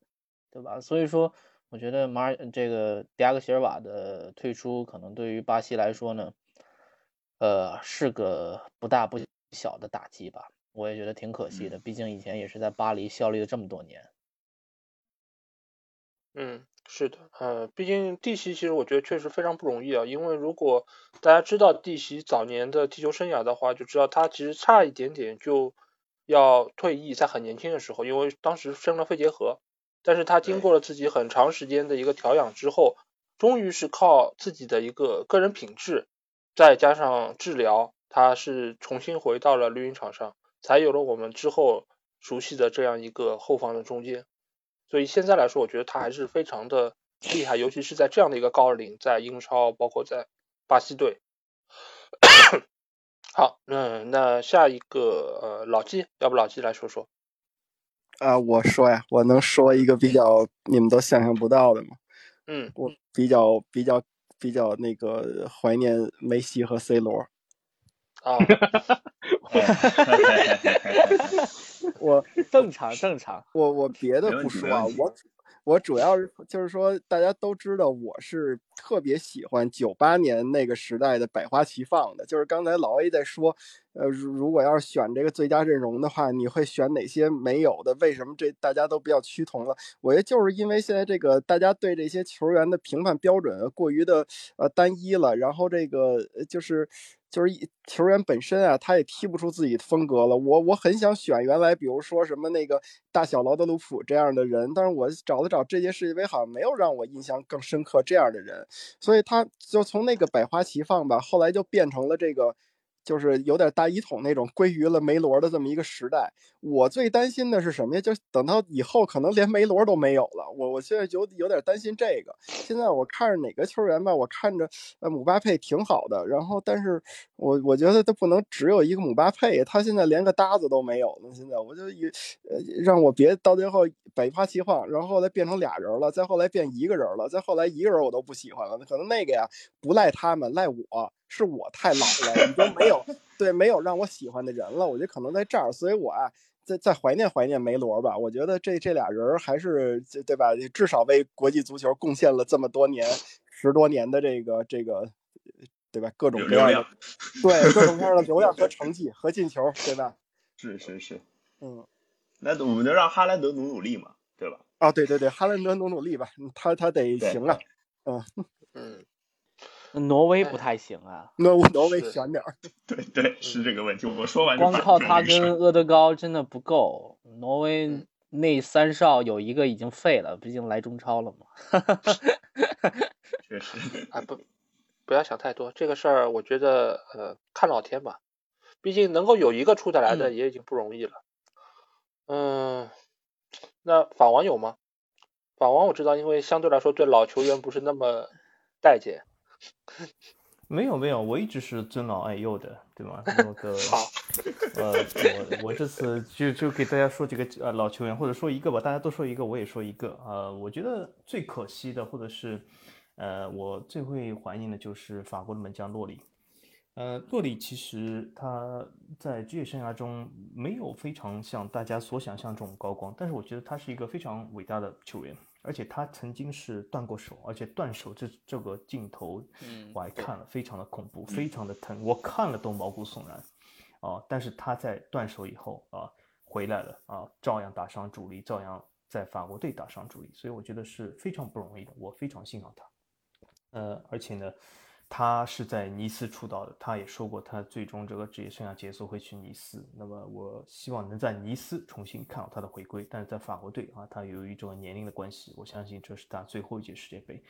而且洛里这个球员，他不仅啊是自己本身啊有一个非常刚毅的性格，而且他有非常强的领导能力，他不会畏惧对那些什么球星，他敢于向啊这些球星指出一些问题，或者是告诉他们啊应该去参与这个全队的进攻啊，或者参与全队的防守。所以洛里是一个非常负责任的这个球员，而且洛里还给我一个什么印象，就是他平时采访的时候，我觉得他的说话，他的谈吐。呃，他的用词都非常好，不像有些球员，他其实用词挺流氓的，就一听就是没没没没文化，主要是，对对，没文化。但是洛里的用词什么啊，他用的这些，比如说 subjunctive 这些敬语啊，都是不错的啊。有些球员他根本不会用这样的说话方式，所以说从洛里这个人，所以从各方面我都非常的欣赏他啊。那么很遗憾，哦，我觉得很有可能这是他最后一届世界杯。那么。呃，他是我最怀念人吧。嗯，那我最后说一个吧。那这个人大家都知道，那我是一个人的人迷，那就是 C 罗，对吧？那我觉得罗最后这届世界杯，我觉得真的挺挺让我唏嘘的。我真觉得唏嘘啊！就这个事儿，你想想，四年之前三比三打平西班牙那场，他还能够任球直接破门，然后扭转整个战局。对吧？成为整场比赛的英雄，但四年之后呢？他的所谓的竞争者已经拿到了金杯，但是他只能非常黯然的离去，而且他的下一站去哪里，没有人知道。他的下一站会以怎样的一个形式出现，也没有人知道。对于他来说，最早的时候，刚才也说了，他有欧洲杯，梅西没有。后来梅西好不容易拿到了美洲杯，双方球迷算是在这件事上已经算拉平了。最后呢，他想要通过世界杯能够说我再力压梅西一头，但是没有想到，不但没成，还被对手反超了一下，再加上自己在国家队、在俱乐部都有这样或者那样的消息，使得他在现在的舆论场上已经成了众矢之的，对吧？去年我可能是喷他喷的最狠的，但是在今年我已经下不去嘴了，因为。在在整个市场上喷他的人太多了，我挤都挤不进去。所以在这样的一个当刻，在以后的世界杯，再也没有人说啊，我们可以再来说一说 C 罗，再来说一说梅西，都没有的情况下，我觉得这个本身对于世界杯就是一个缺憾啊。毕竟在过往的这么多届，都有他们的身影，他们都给我们奉献了这么多美好的表现，所以我觉得看不到他们。我觉得世界杯好像就少了点什么，尽管我也知道，呃，足球这个运动你必须要推陈出新，需要有更多的新人进来，但是在现在的这个市场上，真正有重量级位置的可能只有姆巴佩一个，其他的球员都做不到说我能够替代梅罗的位置，这个对我来说是一个很遗憾的事情，而且这届杯赛又有那么多曾经让我。非常兴奋的名字都会离开这个舞台，比如苏亚雷斯，我曾经心目中的世界第三人；比如说阿扎尔，比如说其他的那一些在世界杯赛上、在联赛里面都有出色发挥的球员，他们都要走了。莫德里奇，那以后的世界杯会变成什么样子呢？我都不敢想。但是。这个就是需要每一代新的人用他们自己的能力来向我们证明，足球还能够向前不断的发展和进步。老人能够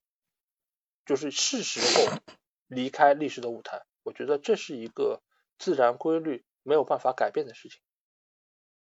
那我们来到世界杯的这么一个当口，我相信老 A 老 A 老 A。哎，老一抒情了好久，老一抒情了好久，我没说。好啊，漂亮，漂亮，非常好，把节奏带起来了。好的，那我们进入到安可的环节啊，来，来九尾狐来跟我们说一下。反反场，反。好，那个呃，我觉得反正无论是从身份身份正确，还是还是什么正确的角度，我觉得我都会说德国队的球员，呃。穆勒和诺伊尔，他们两个，他们两个，我觉得可能都不会有下届世界杯了。然后，呃，怎怎么说呢？就是那个他们在德国足球的顶峰顶峰一代出现，然后是德国足球黄金一代的球员，呃，可以说是含着金钥匙出生的，对吧？二零一零年世界杯，这个已经是德国零六那一代的辉煌的时刻了，就是零六那一代，到了一零和一四是要去收获的时候了。然后，当然他们也在一四年都捧起了金杯。穆勒在一零年、一四年两届世界杯一共进了十个球，当时好多德国球迷，包括我，包括很多很多的德国球迷，甚至有的可能不是德国球迷的，也都在想：哎，他是不是会成为那个打破世界杯总进球记录的这么一个球员？但是之后的两届世界杯，德国德国足球迅速的下滑，包括他个人的一些表现的不够好啊等等的，就没有了这个机会，所以。呃，我觉得他们他们在德国足球最顶峰，就近近二十年来德国足球最顶峰的时刻出现，呃，进入到国家队，获得了很好的成绩和成功，然后带着遗憾离开这个离开这个世界杯的舞台，以及他们很很有可能在未来的三年、两年、三年的时间，可能就会离开德国国家队。我觉得从。呃，德国球迷的心里，它意味着德国足球的一个时代的结束。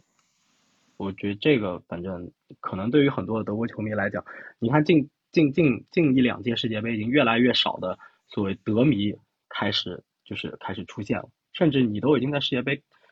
世界杯进行到一半的时候，就已经看不到德迷的身影了。这个还是让我觉得挺难过的。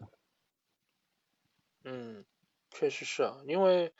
德国队在过往的很多届杯赛里面，他们都有非常出色的成绩，而且德国足球一直都有自己非常鲜明的一个标签在那边。呃，而且本身在我们国内，德国球迷的数量也是非常多。嗯，所以在这届杯赛，德国居然没有，不是居然没有，是再次没有小组出 线。呃，我觉得本身也能说明一些问题吧。呃，那在比赛进行到。就是世界杯已经结束，那我想问一下，你们觉得这届杯赛啊，有没有一些让你们觉得遗憾的地方？有吗？呃，要说其实每届比赛有有没有遗憾这个事情，就取决于你到底有参与的多深。我觉得对我来说就就还好，就是因为我觉得我我我我我我一直说我自己不是一个就是那么资深的。或者说那么投入的足球迷，其实现在肯定不是了。我更多的精力可能在看别的运动身上。但是，呃，每次世界杯就是在我看来是一个我自己会觉得要告诉要知足，就是有比赛精彩嘛，精彩，你感受到了吗？感受到就可以了。所以我觉得我我对一个大赛比赛感觉就是哦，一场盛宴结束了，就就是这样。我我我倒不会去思考什么遗憾不遗憾的。对，我不知道其他主播是怎么想。嗯嗯，小何呢？有没有遗憾？嗯，我的遗憾都太主观了。没关系啊，就谈一谈吧。嗯，你要说第一个遗憾就是意大利没有参加，觉得意大利，嗯，因因为什么？因为这样是这样的，我挺，就是我虽然不是意大利的球迷，但我觉得意大利参加的话会让这一届杯赛更加有意思。但是意大利自己。选人的思路上，这就不再多了。就是就是你要展开说意大利，咱们咱们几个人真的能说一期，说两个小时都没问题。就是意大利的问题呀，就是他教练是好教练，但是意大利的同质化的人员就是比德国还要严重的多得多。然后，但是挺想看看到底欧洲的冠军在世界杯上会有怎样的情况啊。就是挺想看欧洲冠军碰碰别的州的，比如非洲的、美洲的，再碰碰亚洲的，看看到底是什么情况啊！这是挺遗憾的一点。另外一个遗憾的一点就是，巴西在纸面实力这么强的情况下，竟然连决赛都走不到，就是让人挺意外的。对上一个这个可能随时都出局的克罗地亚，打都打不过。就是嗯，我也一直在说，蒂特他就是纯属把一手好牌打得稀烂。你的进攻线跟对方比，那对方没法跟你比。你既然排阵排的到这个能把自己这么豪华的进攻线跟对手强行拉到一个档次上，这是什么概念？就是可能我们在强调中场的问题，但是，嗯，我觉得你明显可以看出来那场比赛你的进攻线的排阵上看起来就是跟对手在一个水平上啊，不光是中场的问题，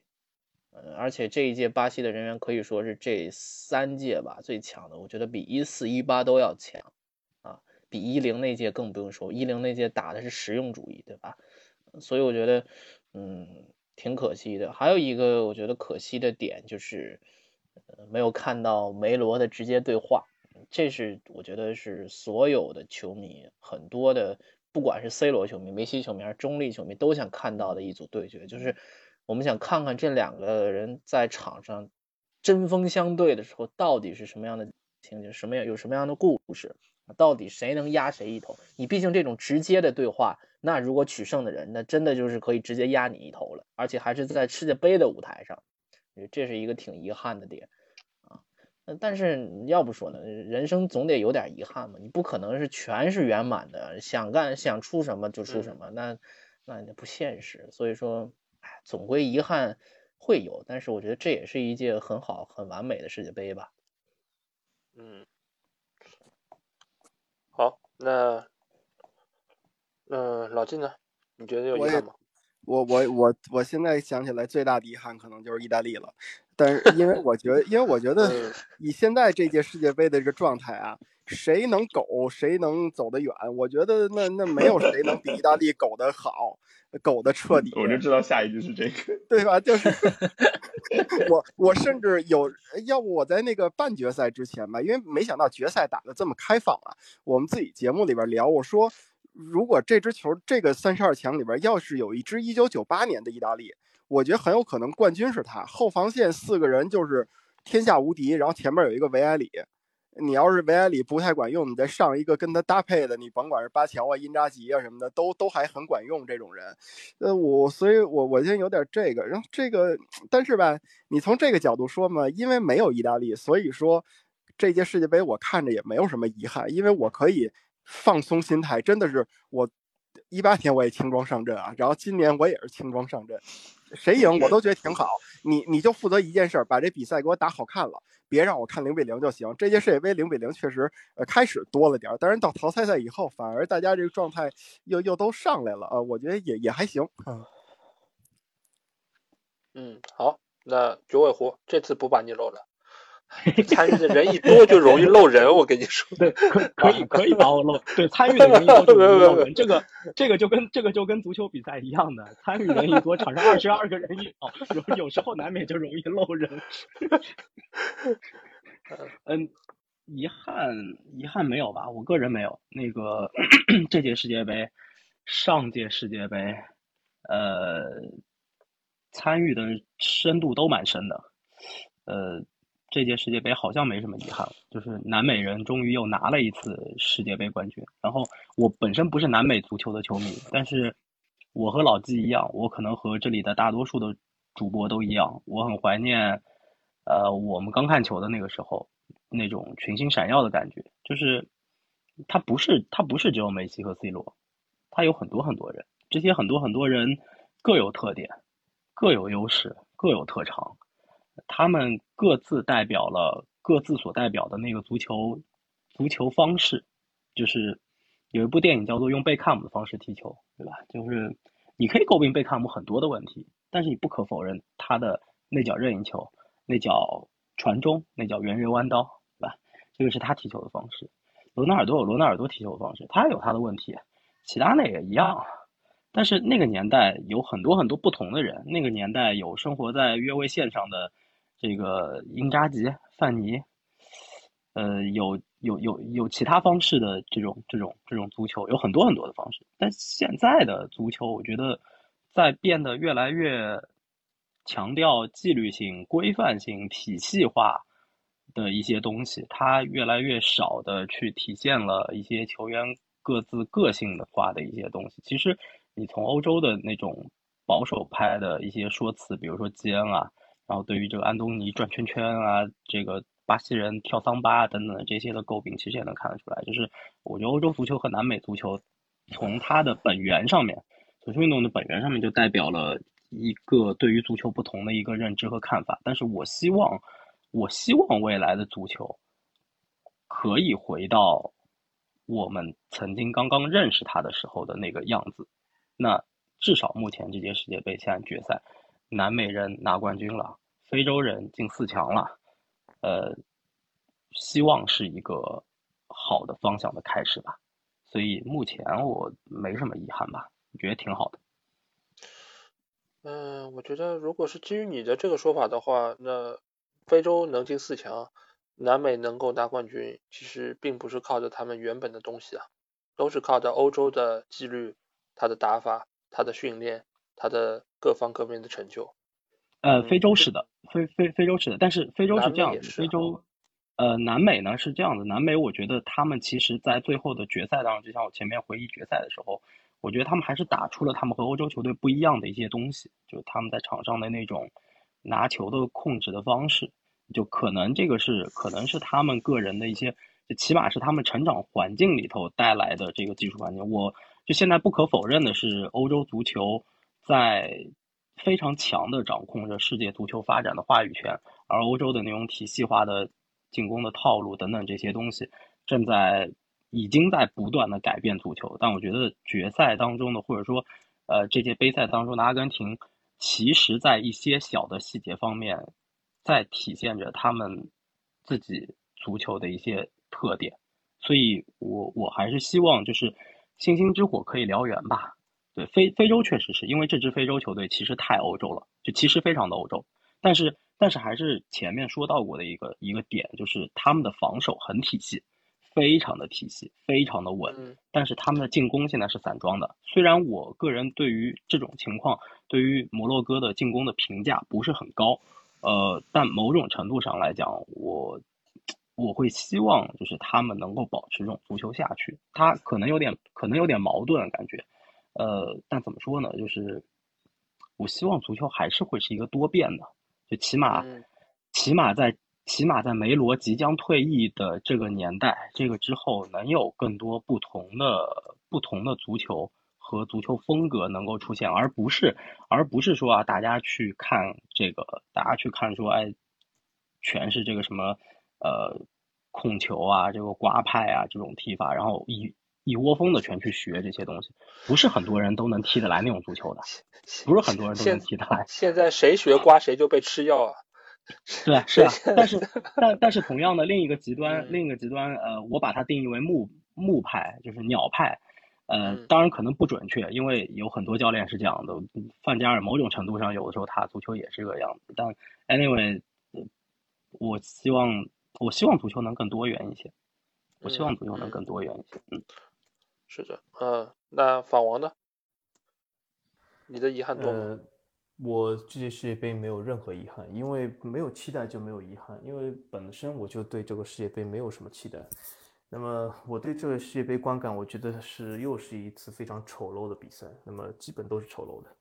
那么我觉得就算是法国成绩比去年更好，但是去年的欧洲杯远比这个世界杯要好看。呃，世界杯，而且这次大部分比赛，说句实话，真的好看吗？我觉得一点也不好看。呃，能够勉强拿出来就是法国对英格兰这场，其他比赛其实都挺糟糕的。呃，我觉得不能光看比分吧，因为看进球有更多的运动可以进更多球，所以我觉得也没什么好看。呃，而且嘛，从另外一个角度来说嘛，整整个世界杯观感也很差，对吧？也因为世界杯里面难以避免的要比欧洲杯多一半人迷。就那种极端人迷，因为欧洲杯至少有一个球队没法参加，所以说人极端人迷至少少一半。但是 世界杯比较糟糕，对吗？那么所有的极端人迷，所有的四年型的这种粉丝人迷都来参与了，对吧？所以说整整体来说观感很差，呃，而且这次世界杯在多场比赛里面出现了，无论这个所谓的对方球队怎么样，整场球迷都在嘘。这种观感真的很差，我觉得这场比赛很烂。如果一到十分，我顶多打两分，啊，就是一分送给他安慰一下，真的。所以没有什么遗憾，呃，也就这样了。呃，整体来说，不是一个非常值值得记住的一届杯赛？嗯，我觉得这届杯赛有一大一小两个遗憾吧。呃，一个小的遗憾，我觉得是在赛前，我是希望能够有一个球员能够作为破圈，能够让足球这个影响力更大。曾经有一场比赛结束之后，我觉得有一个球员有这个潜质，那这个球员就是西班牙队的加维，就是在那场七比零之后。呃，最起码在我的朋友圈有非常多的女生都在那说加维好帅，挺帅就对，就就是有一点，就是当年贝克汉姆刚刚出道时候的感觉，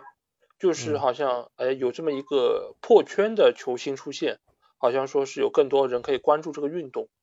但是由于西班牙本身这个打法非常的保守和难看，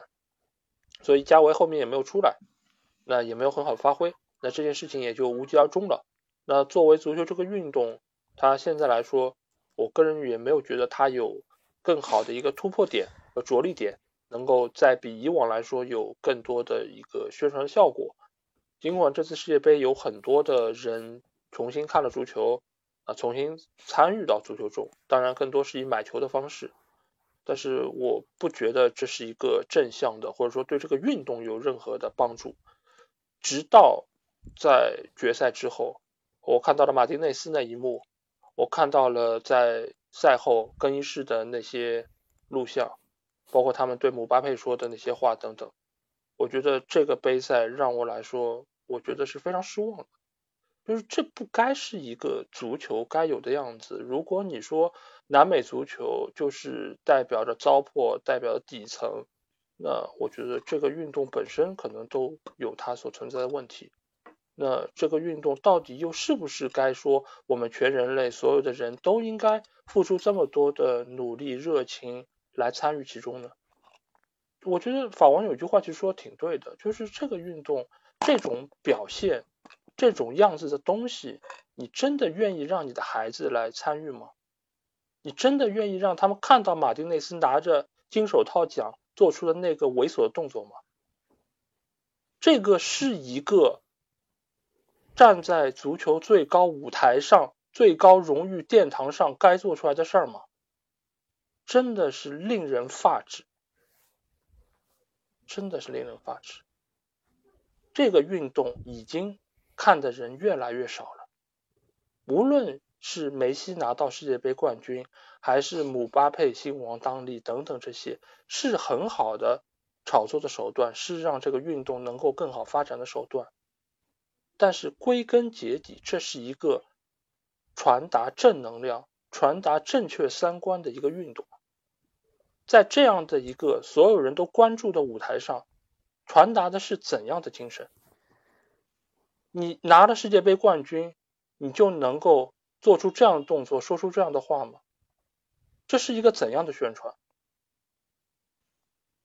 我反正非常失望。我觉得这样的杯赛。或者说这样的球队拿到世界杯冠军，你当然从球场上没问题，规则上没问题，你赢了，你多进了两个点球，OK，没问题。你可以说你真的是三十六年之后圆了梦，但是你圆了梦之后，你就能做出这种事儿吗？我觉得这不是一个真正意义上大家喜闻乐见，所有人都能够坐下来看的一个大型赛事。非常非常的糟糕，非常非常糟糕。梅西确实很不容易，我觉得他配得上这样一个冠军，他也配得上球王的称号，这一切没有任何问题。但是另外一方面呢，在赛场外，在互联网上，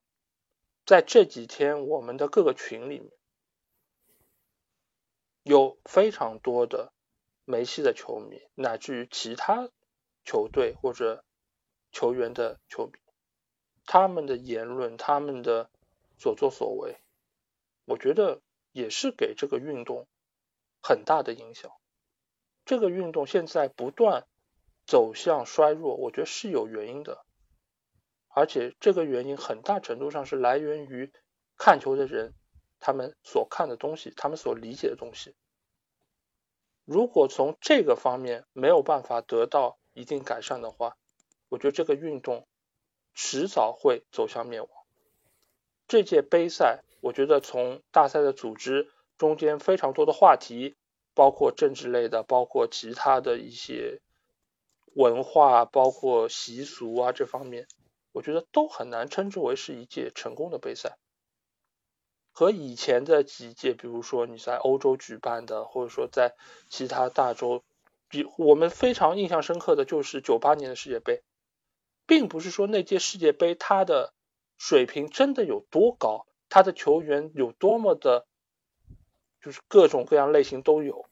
而是在于这一项的杯赛，它能够传达出就是足球最本真、最好的那个模样。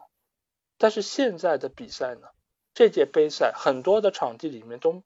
都有很多的空位，这个放在以前来说是很难想象。你像这么大型的比赛，居然还有这么大规模的空位，我觉得本身就是一个举办上的一个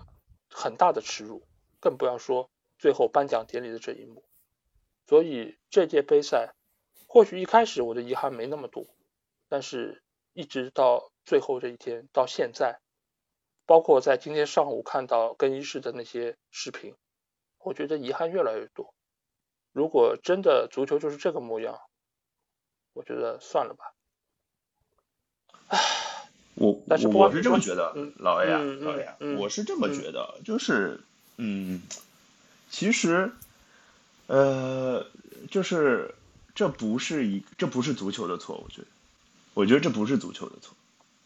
因为其实，在因为我可能我平时关注别的运动多嘛，其实你就是说我拿我可能关注美式美式运动比较多。其实美式运动的球迷，你说不不管是中国的球迷还是美国的球迷，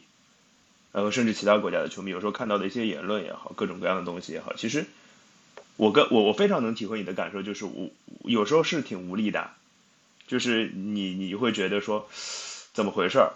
就真的。就有很多很匪夷所思的言论出现在你的群里，或者说出现在你可以触及到的地方，你眼睛可以看到的地方，你耳朵可以听到的地方。我觉得我我现在对待这样的事情的态度，我曾经看台的听友可能知道，我我经常在看台的群里面骂人，以前。就甚至说你就给我滚出这个群，非常多。这个我我知道法王也常干这个事儿，好像。对，其实我曾经也是这样子，我曾经也是这样子的，呃，但现在我好像觉得，就是可能是我看多麻木了，可能是，也可能是我学会和这些东西相处了，对，就是那你你你存在我没有办法改变，那就有那么多言论我是没有办法改变的，我我以前甚至试图要去说服他们，啊，后来发现我很愚蠢。呃，所以我现在的方法就是，就是我在群里少说话，我在群群里隐姓埋名，可能新进的群友都不知道那个人是我，我觉得挺好。但大家大家就是，我也并不是一定要让告诉你怎么怎么样，我想表达东西在我自己节目里有表达，那就好了。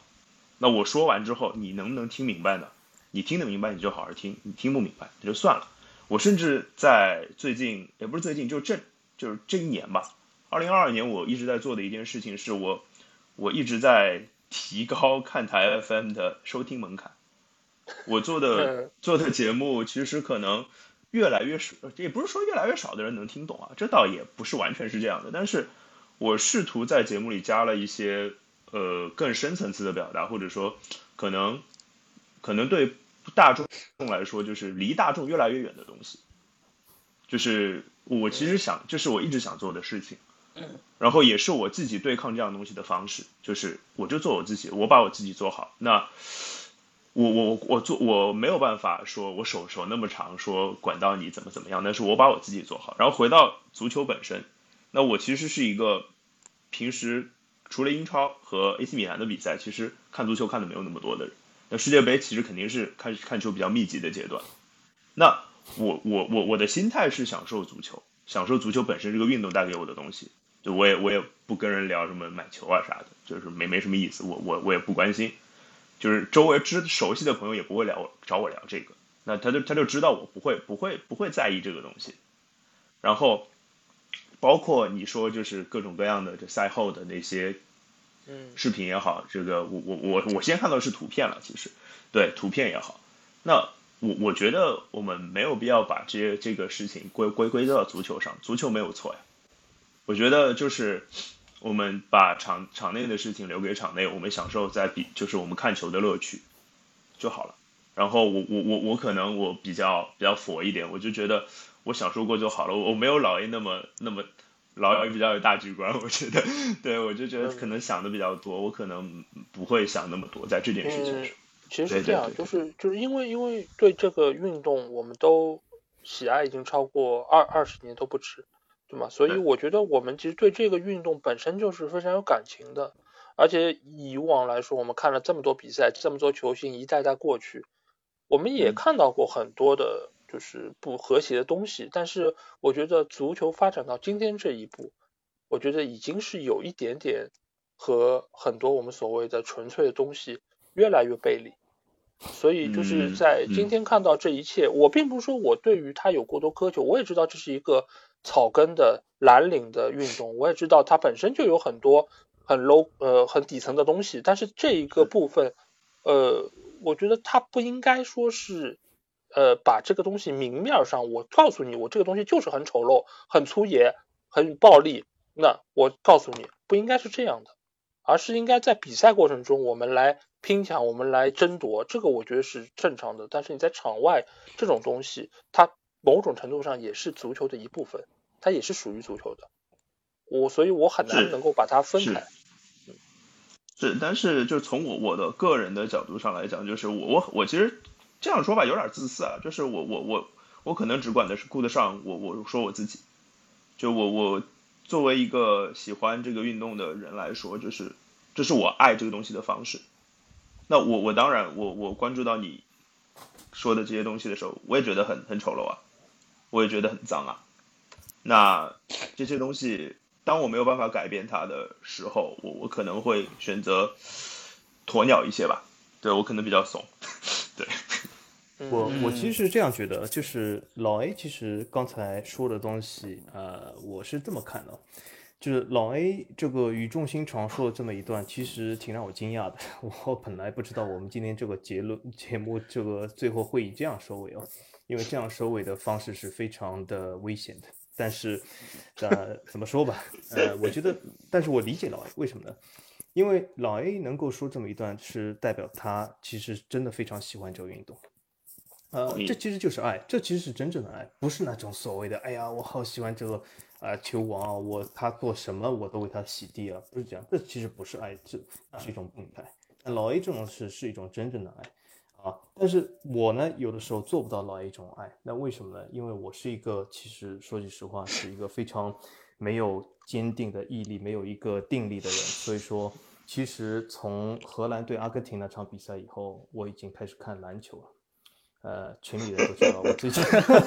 文班亚马，文班亚马，对，文班亚马头号粉丝可太好了呀。对的，也所以所以说我不是那种，因为为什么？因为自从那场比赛以后。我觉得也就这样吧。那么既既然这样，其实呃，其实说句实话，我觉得这个运动其实让我非常的失望。呃，因此我看上篮球。但是呢，说句实话，呃，也足球也是一样不错的东西，也不是说这么呃，就是说呃，完全的放弃吧。所以我还会继续看。但是呢，对这个足球热情肯定是减低了。所以这届世界杯，刚才我说是呃，没有任何遗憾，没有任何这种。呃，让我值得留念的东西，因为这届世界杯的确是让我对足球印象变得更差的。呃，因为它有很多这种乱七八糟的东西，对吧？最后这个举动，我可以告诉大家，很多电视台甚至都在投诉国际足联，因为，呃，在很多国家电视台，它播放这个足球啊，每一个节目都是有评级的，因为不是所有的节目都是儿童可以看的，对吧？大家熟悉的美国电影评级，其实美国或者任何欧洲国家对。任何的电视节目，不仅是电影，都有评级的，因为不是所有儿童都可以看。比如说，它有 PG，它有 G，它是什么？足球一直是定于 G，什么意思呢？就是 general，就什么人都可以看啊。所以说，他本来的评级是这样。可是马丁做出这样的动作以后，很多家长其实是啊不满意的，向电视台投诉。那么电视台肯定向国际足联投诉，就是说你这算什么意思，对吧？以后你是不是世界杯要变成 P 级，或者是世界杯变成非常恐怖的，是不是要变成 R 级？对吧？如果是这样的话，啊，那国际足联会怎么呢？所以说，这本身就是一个这个足球的悲哀，对吗？刚才老 A 问了一个很好问题，说啊，对吧？我说的这会不会带自己孩子去看？以我本人来说，我我孩子现在参加他参加游泳，他参加网球，他参加赛车，但是我没有让他去参加足球，因为为什么？我觉得说句实话，这这里面很多东西不太好啊，对吗？像这样世界杯，像这样的什么骂，像这么打，其实像这种帕雷德斯什么脚踢替补席这种东西，我觉得不是那种非常美好的东西。所以说，呃，而且足球呢，也没有其实给予帕雷德斯一张红牌，或者是给予任何的惩罚，所以我觉得挺无聊的。啊，因此其实这场比赛以后，我其实就看上了篮球，而且发现了一支非常符合我的这个各方面都符合，连颜色我都很喜欢的一个球队啊。所以说，我不排除我以后高楼无双会说起篮球。这个世界就这么奇妙。呃，我以前曾经是 完全不看篮球，我上次看篮球是十几年前，我都告诉大家，我还是看篮球的时候还是那个 Jason K 还在大太阳的时候，对吧？这是这得多古老，对吧？那时候开始我就没有。看过这样的篮球了，但是我现在看上哦，看台 FM 欢迎你，好吧？好的，好的。那日日后我们高楼无双看台 FM 联名，好吧？就讲 篮球，讲文班亚马，对吧？所以说，呃，其所以说我我一直是是不反对人迷的啊，我我我我其实渴望成为人迷，但是没有任何人能够让我迷，我还没找到这样的人。但文班亚马有可能啊，所以说我有可能成为一个人迷。所以我觉得本身这问题的本质根本根本不在人迷身上，这问题本质就是有一些人。他就是做出这样的东西，对吧？而且很多人为他去洗，没有必要。所以我觉得，呃，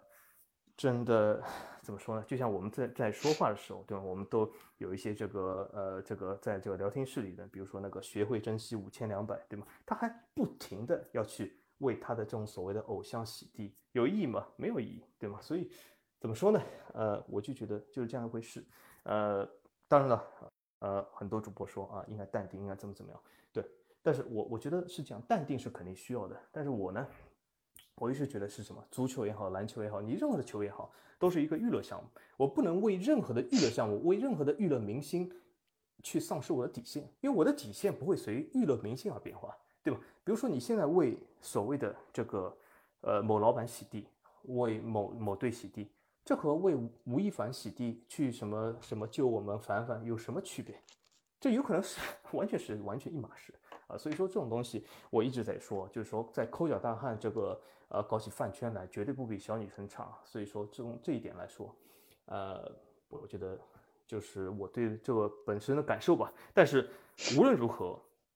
这届世界杯让我感受的一件事就是，我本来说这届世界杯让我感受的就是让我一个意外收获，就是我竟然喜欢了一个球队，这个球队叫鹈鹕，它不是世界杯球队，但是我最近。我最近，但是通过这个节目，他让我感受到另一件事，就是老 A 的爱，对吧？老 A 的爱让我感受到，虽然他不是爱我，但是他的爱，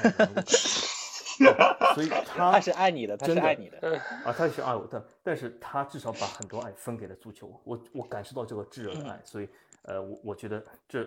老 A 的热情，老 A 的爱，我觉得肯定是一个对足球来说是一个很好的东西，但是。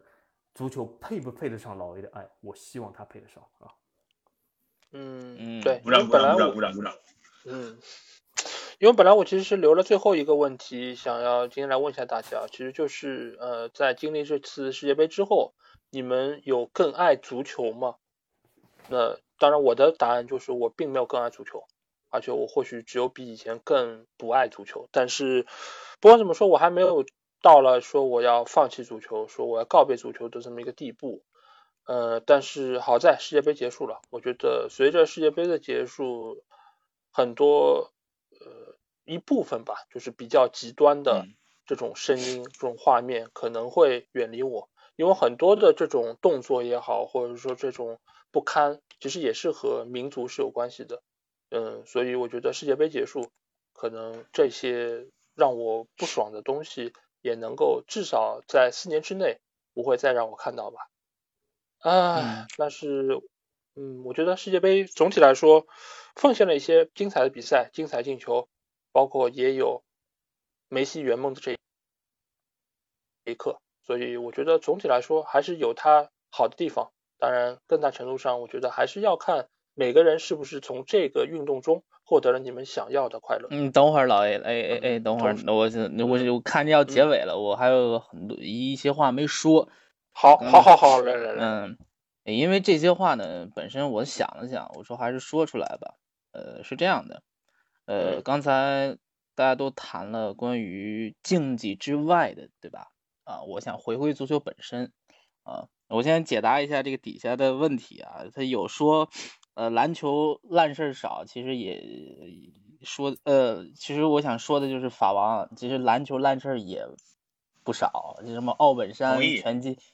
奥本山拳击案，什么那个贝弗利的事儿，包括保罗的事儿，包括雄鹿他一个队的事儿，那就太多了。主要法王刚看，慢慢体会就知道了。这个 NBA 其实的烂事儿，对对对对对，你不说我也想说，挺恶心的，其实。其实包括他联盟一些干的，哎，不不，呃，以后咱们有时间再聊篮球。今天先说足球。我其实想提出一个最大的观点，就是这届世界杯给人最大的感觉是球员的个体能力的素质在急速下滑，是比一般一八年要下滑的多得多啊。同意。为什么这么说呢？啊，我们看看以前我们说的球星都是什么样的球星，梅西、C 罗。内马尔就拿这仨来说，你看看这三个人的个体能力的素质，他们的全面性，他们胜任多个位置的素质，这是现在年轻球员能比的吗？一个比不了啊！你从九五后给我挑出来一个有全面能力的人没有啊？除了有个别的中卫，你像那个呃塞尔维亚有一个中卫叫什么我忘了，呃是一两个前南的中卫，一个格瓦迪奥尔，这两个可以说是呃。给我眼前一亮的就是说，哇，这九五后为数不多能看到几个这么全能的，就是他知道中卫的本质是什么。我们在提倡中卫干嘛？出球啊，我要整体参与到进攻，但是你忽略的现在就是中卫个体的能力，对吧？呃，我的人盯人，我的正面的防守，我的拼抢的凶狠程度，我的下脚，我的的铲球，这些的后卫基本的功夫啊。这现在是在下滑的。杰里尼曾经在上一届世界杯已经在说了啊，现在的球员在盯人方面，我觉得还没有我的一半强啊，已经很能反映出来问题了。上一届世界杯不是上一届欧洲杯，我们看出来了，杰里尼他的能力在中卫上就是独一档的存在。尽管他已经三十九了，当时三十八、三十九了，但是他的盯人的能力是所有后辈难以企及的高度。再看其他的啊，我们都在说英格兰强，对吧？啊英格兰这帮地星，什么索斯盖特，呃，确实他有他的不足，这没这没问题。但是你看看英格兰的球员，除了凯恩之外，还有谁能够有很强的全面性的？没有啊！所有的人，你让他打多个位置，他是打不了的。比如说贝林厄姆这赛季打八号位非常厉害，对吧？在英格兰也是八号位的位置可以来回串。但是你让他打前腰，你让他打后腰，你甚至把他放到边上，他能打吗？他打不了。就为什么他能力局限性就在这儿？这可能跟现在这个人才培养体系有关系。我们更多的追求的是体系化啊，呃，很多球员在很小就进入到这个体系当中啊，是说你要这么干，你要这么干啊，你不能这么干，你不能那么干。其实回到本质，就是现在的街头足球已经是全面的衰落了，特别是在这个经济发达的地方啊，你看不到街头足球的影子。你像为什么说南美的球员，尤其巴西的球员，他产出的质量很高啊？是因为他的街头足球盛行。有些你看场上那些即兴的东西，其实就是通过街头足球培养出来的。你缺少了街头足球这一环之后啊，已经是呃球员的个体能力在急速的下降。你只能通过这种体系去培养啊。你球员需要执行我的体系，你不能去做一些什么个人的事儿啊。你要整个人服务去体系，但。我们想想，在战术有些输的，他第一句话是什么？是所有的体系要以球员的个体能力为基础。你现在的这些球员，我为什么当时昨天在群里说，我说德尚好的地方在于哪儿？他能把一些呃让我看来个体能力非常差的球员融到这个体系当中，这是他很厉害的一点。比如说法国队当中，琼阿梅尼、于帕梅卡诺啊，再包括特奥这几个人，其实。你要细看的话，他是有很大的能力上的缺陷的，但是就是可以通过这个体系把它融进来啊。所以说，你现在的这些球员个体能力下降带来的一个最大的影响是什么？就是一个是老将，你看起来哇，这么大的岁数，能力这么强啊。加纳的阿尤，包括我刚才提到的那几个三个老球王，对吧？算内马尔算半个吧，对吧？所以说你现在这个。个体能力下降这么快，你发现有些冷门，其实它叫冷门吗？它其实不叫冷门，现在你现在说球员技术好是什么好？就是能做两下动作，对吧？啊，但是你看看，呃，老球王是怎么做动作的？他是通过身体的柔韧性，这些身体上的呃灵活性，包括他脚下的技术是绝对好的，啊，所以说这是现在的球员真的是难以去去企及的高度啊！我就到现在我都搞不明白为什么这个个体能力会下降这么快啊。唯一好的一点就是跑动量在增，对吧？呃，追求这种传控必须要跑起来，对吧？但是个体能力的下滑，我觉得这是给足球带来的最大的这个影响吧。我现在也说不清楚，到底是足球现在进步了还是退步了。来自于他们就是现在青训的整个系统吧，因为你作为一个培养年轻球员来说。你可能这种就是缺乏个人能力的这种比较扁平化的六边形战士，他相对来说是比较好培养的。而你要找一个有一个脚特别尖能够戳出来的，那这个其实就可遇不可求。所以我觉得这个也是和过去很多年，包括你像德国队遇到问题，它其实都是一样的，就是他在选拔球员的体系方面，我觉得本身就已经出了问题，而且他们觉得这样能够保证更大程度的成才量。那我能够有更多球员给到职业俱乐部，我能够卖钱啊。那这个对于他们来说是更加有收获的，因为你要想，你培养一个梅西这样的，你一百个里面或者一千个里面出一个梅西，那剩下九百多个还能用吗？就是像梅西这样，可能身材不高，然后速度、爆发力各方面也不是特别出色的，而且对抗方面可能从一开始也不是特别明显的，那你剩下那些没提出来的呢？那你是还能成才吗？这个对于青训培养体系来说，效率是很低下的，他们不会选择这种方式。嗯，这个我觉得全对吧？对啊，就很多其实就跟现在你是那种养鸡场一样的，就是你怎么能够更快的出肉鸡？那肉鸡这个肉是不鲜的，这个肉质也很也很柴，不好吃，但是它能最快的出啊，这个就是现在的培养体系造就的。我觉得没有办法。这个就是现在需要有这么大批量的人出来，那你就必须用这种方式。至于你能不能从中间挑出一个个把就各方面还能用的，然后能出色的球员，那只能看你教练自己的眼光，或者说你能不能为这批都很平庸的球员找出一套模式，找出一套体系。那或许就是类瓜迪奥拉这种样子的人可能会更有市场的原因吧。嗯，我一直想问大家，就是大家觉得足球它本身到底是进步了还是退步了？你可以说科技上有进步，但是个体能力的下降，它到底是对于足球来说是好事还是不好？嗯，那我觉得你要问一个问题，就是这是个体能力的下降，还是说整体能力的上升？因为你要拿现在的队伍，一整个队伍出去，你去踢以前的那种，比如说各个位置上都都有出色球员的。比如说以前九八年的巴西队，零二年的巴西队，那能不能踢赢？我觉得一定是能踢赢的。当然，这个能踢赢，一方面当然有训练的成果问题，但是你这种体系能够捏合起来的效果是远大于你每一个都很强的个人捏合在一起。就像很多人说，你不能只看纸面阵容，纸面阵容每一个球员拉出来都很强，葡萄牙队比如说，但是他们捏合在一起真的强吗？所以你要的到底是？每一个单个球员很强，还是说一个整个团队很强？我觉得现在来说，团队是更强了，但是个体没有以前那么强。嗯，我是感觉足球的进步，呃，没有赛场中的转播或者是各种各种各样的科技的东西进步那么大。比如说，我们难以想象啊，九八年、零二年这种、零六年这种世界杯，有如今这种四 K 的画面。有各种视角可以切换，当时都没有这种技术。这种技术，我觉得这个进步啊，应该是跑在了足球的前面。是的，哎，这个我觉得这个话题，回头我们或许可以真的找个机会，然后出一期节目吧。这个我觉得不是这么简单可以说清楚，或者我们可以查更多资料，拿一些数据来说话。嗯。好，那今天这期节目，我觉得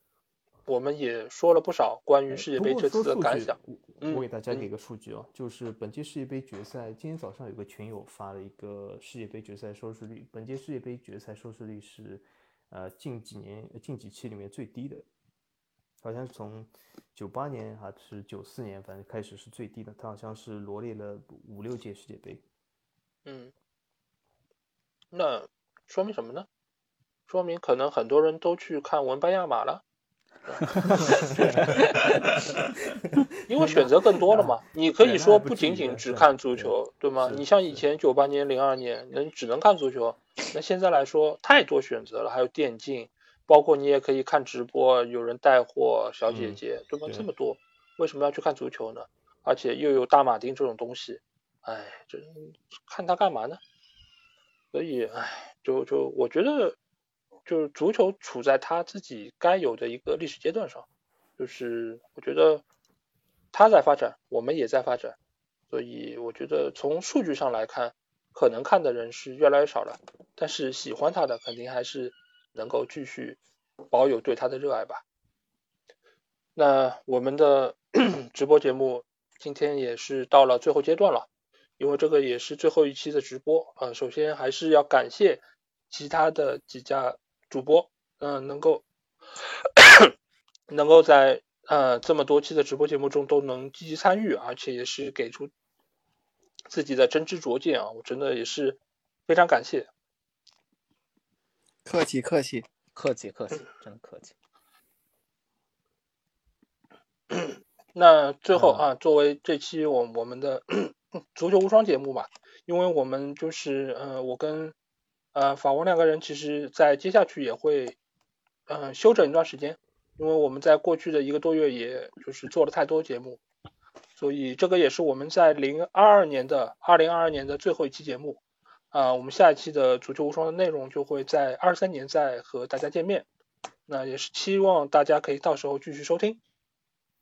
最后还是感谢你们一如既往的收听和支持，那我们。今天的直播就到这儿，好，大家最后再和大家。说些再见，嗯，大家拜拜，大家，再见，拜拜，各位主播新年快乐，新年快乐，新年快乐，圣诞快乐，呃，恭贺新好嘞，好嘞，好的，大家拜拜，嗯，拜拜，拜拜，拜拜，拜。